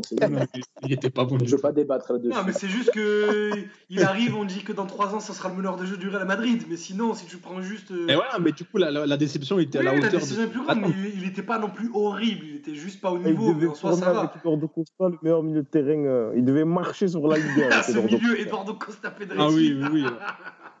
J'en ai marre. Lyon, ils arrivent avec Essien, Mama- Mahamadou Diarra et Juninho, ils nous écrasent. On, est- on était tous hypés par ce milieu, c'est vrai que ça n'a rien donné. ouais. C'est- C'était compliqué. J'ai complètement zappé Lucas Silva de. de- Ah oui, de Lucas. Silva. Et, euh, si je l'aurais mis à la place de. Lucas de- Silva, une louche, euh, une louche contre Lille, euh, je crois, et c'est tout. Il avait fait une louche, on s'est dit, oh, t'as du talent, mais non, non, non, pas du tout. Hmm. Euh, D'ailleurs, je sais même pas où il est aujourd'hui, je crois qu'il est retourné au Brésil. euh, Ouais, non, euh, dans la nouvelle, il a Cruzeiro après. Voilà, ouais. Voilà. Donc si tu nous écoutes, Lucas, on te salue. Euh, une... et donc une attaque avec euh, un 10, deux sur les côtés et une pointe. Le 10, euh, ça me fait du mal de- d'associer 10 à son nom, mais bon, il joue dans ce poste-là. Ben, J'ai mis Salim Arash. On s'arrache comme je- Arrache Ouais, C'était compliqué, Salim Arash. hein. Franchement, je me souviens d'une entrée en jeu en Ligue des Champions contre Porto. Mon Dieu, c'était compliqué. c'était très compliqué, Salim Arash. C'est aujourd'hui Assez agent de joueur, euh, Salim Arrache. Voilà, oui, Salim Arash qui est devenu agent de, agent de joueur, exactement. Euh, alors là, j'ai un peu bricolé aussi, hein, c'est pas vraiment leur poste, mais bon, je voulais les mettre. Euh, sur le côté gauche, j'ai aussi mis Mendoza. Euh, forcément, euh, je crois qu'il nous a tous marqué par sa nullité, hein, le Condor. Le Condor en deux mots ou en un mot, ça marche pour les deux. Euh, Mendoza, c'était compliqué. Mendoza, c'était compliqué. À droite, et donc c'est là, c'était à droite. À gauche, j'ai mis Matt Moussilou, messieurs. Matt Moussilou, Oh, qu'est-ce qu'il est ah venu oui, faire à l'OM, Matt Moussilou Qu'est-ce qu'il est venu été faire c'est- vraiment Mais il était venu pour, euh, pour euh, remplacer. Enfin, il est arrivé l'été, mais c'était dans l'optique de, de la Cannes. Parce que Nyang devait partir à la Oui, Cannes oui, en oui. janvier. Et il fallait prévoir euh, un attaquant en plus. Et il est tellement mauvais euh, qu'on a, on a sorti Kanga à Calais fin janvier. Voilà, vaut mieux rien prévoir dans ces cas-là. hein, Il y a, il y une séquence exceptionnelle sur YouTube euh, entre Antonici et Matt Moussilou. Ah oui, mais attends, non, non. As envie de nous faire gagner, Matt On va avoir envie de nous faire gagner, Matt. C'est ma vidéo préférée de tout Internet. Euh, Mathieu et Yama sont déjà au courant, je le, fais à chaque fois. C'est ma vidéo préférée de tout Internet. Allez taper Antonetti Best of sur YouTube, c'est in- incroyable. Notamment ses causeries au Japon où il insulte les joueurs en Corse. C'est la meilleure chose qui existe. Exceptionnel, exceptionnel. Il y a Mathias qui nous dit dans le chat, euh, donc il me dit, j'ai cru que tu allais mettre Evra. Mais c'est vrai qu'on aurait pu mettre Evra hein, dans, cette, dans cette équipe. hein. C'est vrai, il n'y a aucun de nous qui l'a mis. Vrai. vrai. Evra, on aurait pu le mettre. Ouais. C'est vrai que Ah, je c'est. voulais mettre Abdenour et Christian Val, moi. je, je finis, j'ai mis Moussilou euh, sur le côté droit et en pointe, je crois, le joueur que j'ai le plus insulté de ma vie à l'OM, à égalité avec Caboret. Mais bon, je ne peux pas mettre Caboret parce qu'il est resté longtemps, il y a une petite affection. C'est Mamadou Samassa, les gars. C'est Mamadou Samassa, c'était une plaie, ce joueur. C'était incroyable. Je crois que c'est un des rares ratés euh, de Pape Diouf en termes de transfert, Mamadou Samassa. Oh euh. non, il y en a beaucoup, mais c'est juste que c'est pas des ratés qui coûtent cher avec Pabjou. Ah, mais lui, c'était compliqué. Hein. C'était très compliqué. c'était compliqué. C'était Il le, premier- pas du tout le niveau. c'était le premier cadeau empoisonné de Rudy Garcia, ça. Il avait, euh, oui, c'est vrai, Ouais, à l'époque du que- Du, Mans, tout à fait. À l'époque du Mans, Mais il, est- c'était compliqué. il, il a une carrière sympa, c'est ça le, le- le pire. hein. Il va en Série A, il joue au Kievo, il a je sais pas combien de sélections avec le Mali. C'est un truc de fou, alors que c'est certainement le, le joueur pro le plus mou que j'ai vu de ma vie. Il mettait il est- 40 ouais, ans ouais. pour faire un contrôle, il mettait 40 ans pour prendre une décision. C'est, il était. Le Mali, le Mali, ça espérait gagner des cannes avec Kanouté et Ma- Samasa devant. C'était Non, mais il a compliqué, toujours ouais. une bonne courte. Tu sais qu'il va en équipe de France Espoir aussi, il me semble, si je dis pas de bêtises, avant qu'on le Oui, recrute. c'est un euh, joueur qui, un joueur qui est plein de promesses quand il arrive à l'OM. Il est au Mans à l'époque le Mans c'est une équipe qui était connue en Ligue 1 pour pratiquer un jeu, un jeu plutôt plutôt plaisant et tout. Et il arrive comme ça, mais euh, il y en a après c'est- là où on dit que le contexte parfois euh, a une emprise, ouais, prend le pas sur les joueurs. Parce que comme tu dis, si après il a, il a fait des choses intéressantes, c'est que vraiment à l'OM, je sais pas ce qui, a, ce le bloquait pour être aussi nul. Euh, c'est incroyable. Ah oui. Après, j'ai pas dit qu'il a fait des choses intéressantes. J'ai dit qu'il a eu une carrière intéressante. Euh, je pense pas qu'il était. Moi, j'imagine qu'il a fait deux, trois trucs avec le ballon. ouais, il a une fiche Wikipédia intéressante. Voilà. Voilà. J'avais, j'avais aussi quelques remplaçants. Alors juste, je vous cite juste trois noms qui n'ont pas été sortis.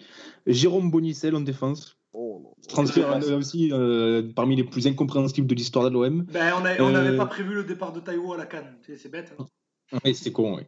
Donc Jérôme Bonicel, Vincent Granic. Euh, on a voulu faire la Valbuena bis en le faisant venir de Libourne Saint-Seurin. C'était un flop total. Eh, mais à un moment, je sais pas ce qui s'est passé avec Libourne, mais dès qu'ils Ouais, avaient non, un bon mais joueur, on le reprenait. Et pour moi, Vincent Granic, l'image que j'ai, c'est le match à Auxerre où on est obligé de jouer avec le maillot, euh, le Ouais, troisième ouais, maillot d'Auxerre marron. Là. Pour moi, Vincent Marron, Granic, ouais. c'est cette image de l'OM, c'est Vincent Granic. Tu vois, voilà, c'est, j'associe euh, Granic à cette image-là. Et un autre nom qui n'est pas sorti, euh, Darren, euh, oui, non pas Darren, Steven Fletcher. Steven Fletcher, les gars, qui est venu aussi, euh, je sais pas faire quoi, Non, mais en attaque, y la concurrence. visiter En la fait, région. dire, ça a duré que d'affection six pour mois. lui, moi. Et en attaque, Mais, a trop mais aussi, mais, mais tu sais, moi, je, c'était pas mauvais, c'était pas le pire cette saison-là. La saison Mitchell, euh, Fletcher, il Bah arrive, ouais. et il, fait que- il avait été correct, quoi. Mais bon, et, euh, avec le recul, ce transfert n'avait aucun sens non plus, quoi. Oui, quand tu Voilà, messieurs. carrière, au final, ouais, à coup de Voilà. Sheffield et tout, oui, c'est pas, ouf. Messieurs, pour terminer, on nous demande dans, dans le chat les entraîneurs. Allez, chacun un entraîneur, là. Le pire entraîneur Ah, et le. Et et voilà, le, le- le pire et le- et l'entraîneur après. Non, mais qui va dire autre chose que Mitchell Ah ouais, Oui, Mitchell, c'est- grave. Ouais. Mitchell, ouais. Je pense que je pense Mais qu'on est Tu peux d'accord. pas mettre. Anigo, tu vas pas mettre Troussier? Moi, il y avait, bon, parce que Michel, bon, c'est évidemment l'évidence, mais il y avait un autre entraîneur espagnol qui m'a marqué, Ah, avec les, nombreux visionnages sur euh, OMTV, c'est Javier Clemente. Mais oui. Genre, c'était fait, je trouvais ça dingue. Comment s'appelait le la coach manière euh, de lui. euh, Le coach qui avait été recruté, qui a démissionné, qui a été re-recruté, c'est pas Tomislavic Tomislav Tomislav Ivic, Ivic ouais. Oui, Ivic, c'est ça, ouais. Ivic. C'est ça, oui, Ivic. Ouais. Ah, Ah, l'OM des années 2000. Tu as Magnifique. une flopée d'entraîneurs. Abel Braga qui était apparemment sympathique et tout. Il était les joueurs et tout, mais c'était scandaleux. Scandaleux. Abel Braga, c'est- tu sais, c'est comme. euh, Ah putain, j'ai perdu l'exemple que je voulais faire, mais tu sais, c'est un- le- le- l'entraîneur qui arrive et qui sait pas ce qu'il fout là. Genre, il Ouais, arrive mais sur le banc, joueurs. il dit Qu'est-ce que je fais ici? Il a eu des résultats lui aussi en Amérique du Sud, avec l'international, il me semble. Comme Non, mais- quoi, euh, Je dis Ouais, pas que c'est une mauvaise idée de l'avoir pris. Justement, c'est ça que je te dis. C'est que l'idée sur le papier est bonne, mais lui, quand il arrive, il se dit Mais qu'est-ce que je fais là? On a, on a un message très drôle de 13 sur le chat qui nous dit Personne n'a mis l'international congolais Yuto Ngatomo. on pense à ce cher auditeur euh, d'une certaine émission euh, du paysage footballistique français. Voilà. bah, pour ceux qui ne connaissent pas l'histoire, euh, j'ai mis. Allez sur le compte Twitter d'Amaïs, vous trouverez la vidéo. jours, voilà. Allez, allez voir amaïsb, vous verrez, vous vous aurez le fin mot de l'histoire. Et enfin, le- l'entraîneur, votre entraîneur coup de cœur, bon là j'imagine que ça va être euh, un plébiscite aussi, mais bon, je demande quand même. Ouais, Pour pas dire Non. Bielsa, je vais dire Guéret. Oui, voilà, Bielsa, Guéret, Ama, Ama? Bah non, Bielsa, je euh, je suis pas sûr que de mon vivant, un entraîneur me procurera autant d'émotions. C'est euh, Ouais, je suis pas possible. d'accord. Yazir? Ah, c'est Ouais, on est d'accord, ouais, ouais. mais Je me permets juste de. fait, Vas-y, Ça dépasse le cadre du foot. Donc, euh, Complètement. C'est Quand ça, tu- Quand ça. tu viens à rentrer vite à la maison pour regarder des conférences de presse, c'est qu'il y a quelque chose qui se passe de pas normal. Voilà. Je, je- j'en- je me permets juste de, je me permets juste de citer euh, Didier Deschamps quand même, qui nous a apporté nos derniers titres. Voilà. Ah oui, complètement. Je me permets de le ça, citer. On a du Gérard Gilly dans le, le chat euh, pour Cisco, euh, l'entraîneur improbable oui. Olarevic. Gérard Gilly, ouais. c'est- Sinon, on a, on a Paul C qui nous dit avec Micha Richcard, le polonais. Voilà, donc euh, vous verrez. Allez voir le, le Twitter d'Amaïs et vous comprendrez. C'est- ce- ce- Il y a une petite vidéo qui est passée dans une émission de football, c'est sont deux minutes savoureuses. Voilà. Mais euh, buvez un coup avant hein, et asseyez-vous. Voilà, petit conseil. Les gars, je propose qu'on arrête là. On a largement dépassé. On devait finir à 21h, mais bon, on a dépassé. On a quasiment fait deux heures d'émission. Voilà, c'est pas grave. Désolé pour ceux qui écoutent euh, en podcast, mais voilà, ça vous fera faire euh, votre Ah, je footing. pense qu'on va vous euh, mettre euh, la, la séquence euh, 11 euh, À part. improbable et 11 de cœur à part, hein, je pense. Oui, il m'en faudra la mettre à part. Oui, on la mettra à part. Voilà. Messieurs, ben, on, se quitte, euh, on se quitte sur ça. Euh, merci, merci beaucoup. Euh, merci de nous avoir écoutés à tout le monde. La semaine prochaine, euh, un passe ton ballon très spécial, toujours confiné. Mais on recevra l'ami Maxime Vandrel qui sort un livre sur la génération 87. Ouais. euh, qui va être, je pense, qui va être passionnant. Donc, on lira ça et on lui posera des questions sur son livre et sur cette génération qui nous a tant bercé, tant marqué. Donc, soyez au rendez-vous. Je pense que ça va être très, très, très intéressant. Euh, Ah ouais, ça va être. euh, Et euh, Voilà. le livre est déjà disponible partout. Le- Voilà. le- Max a déjà, Donc, allez- on a déjà fait allez- la promotion. Il coûte pas très cher, donc euh, faites-vous plaisir. Voilà. C'est ça. Allez voir sur son compte Twitter, donc euh, arobase axe Max Vandrel, il y a même un code promo. Donc n'hésitez pas à lui donner de la force à acheter son livre parce que je pense que c'est un très bon bouquin. Les gars, merci. On se retrouve euh, la semaine prochaine. Euh, merci à tous ceux qui nous ont écoutés. Et puis euh, prenez soin de vous et on se dit euh, à la semaine prochaine. Salut Allez. tout le monde. Allez, Allez, ciao, ciao. ciao. Ciao, ciao.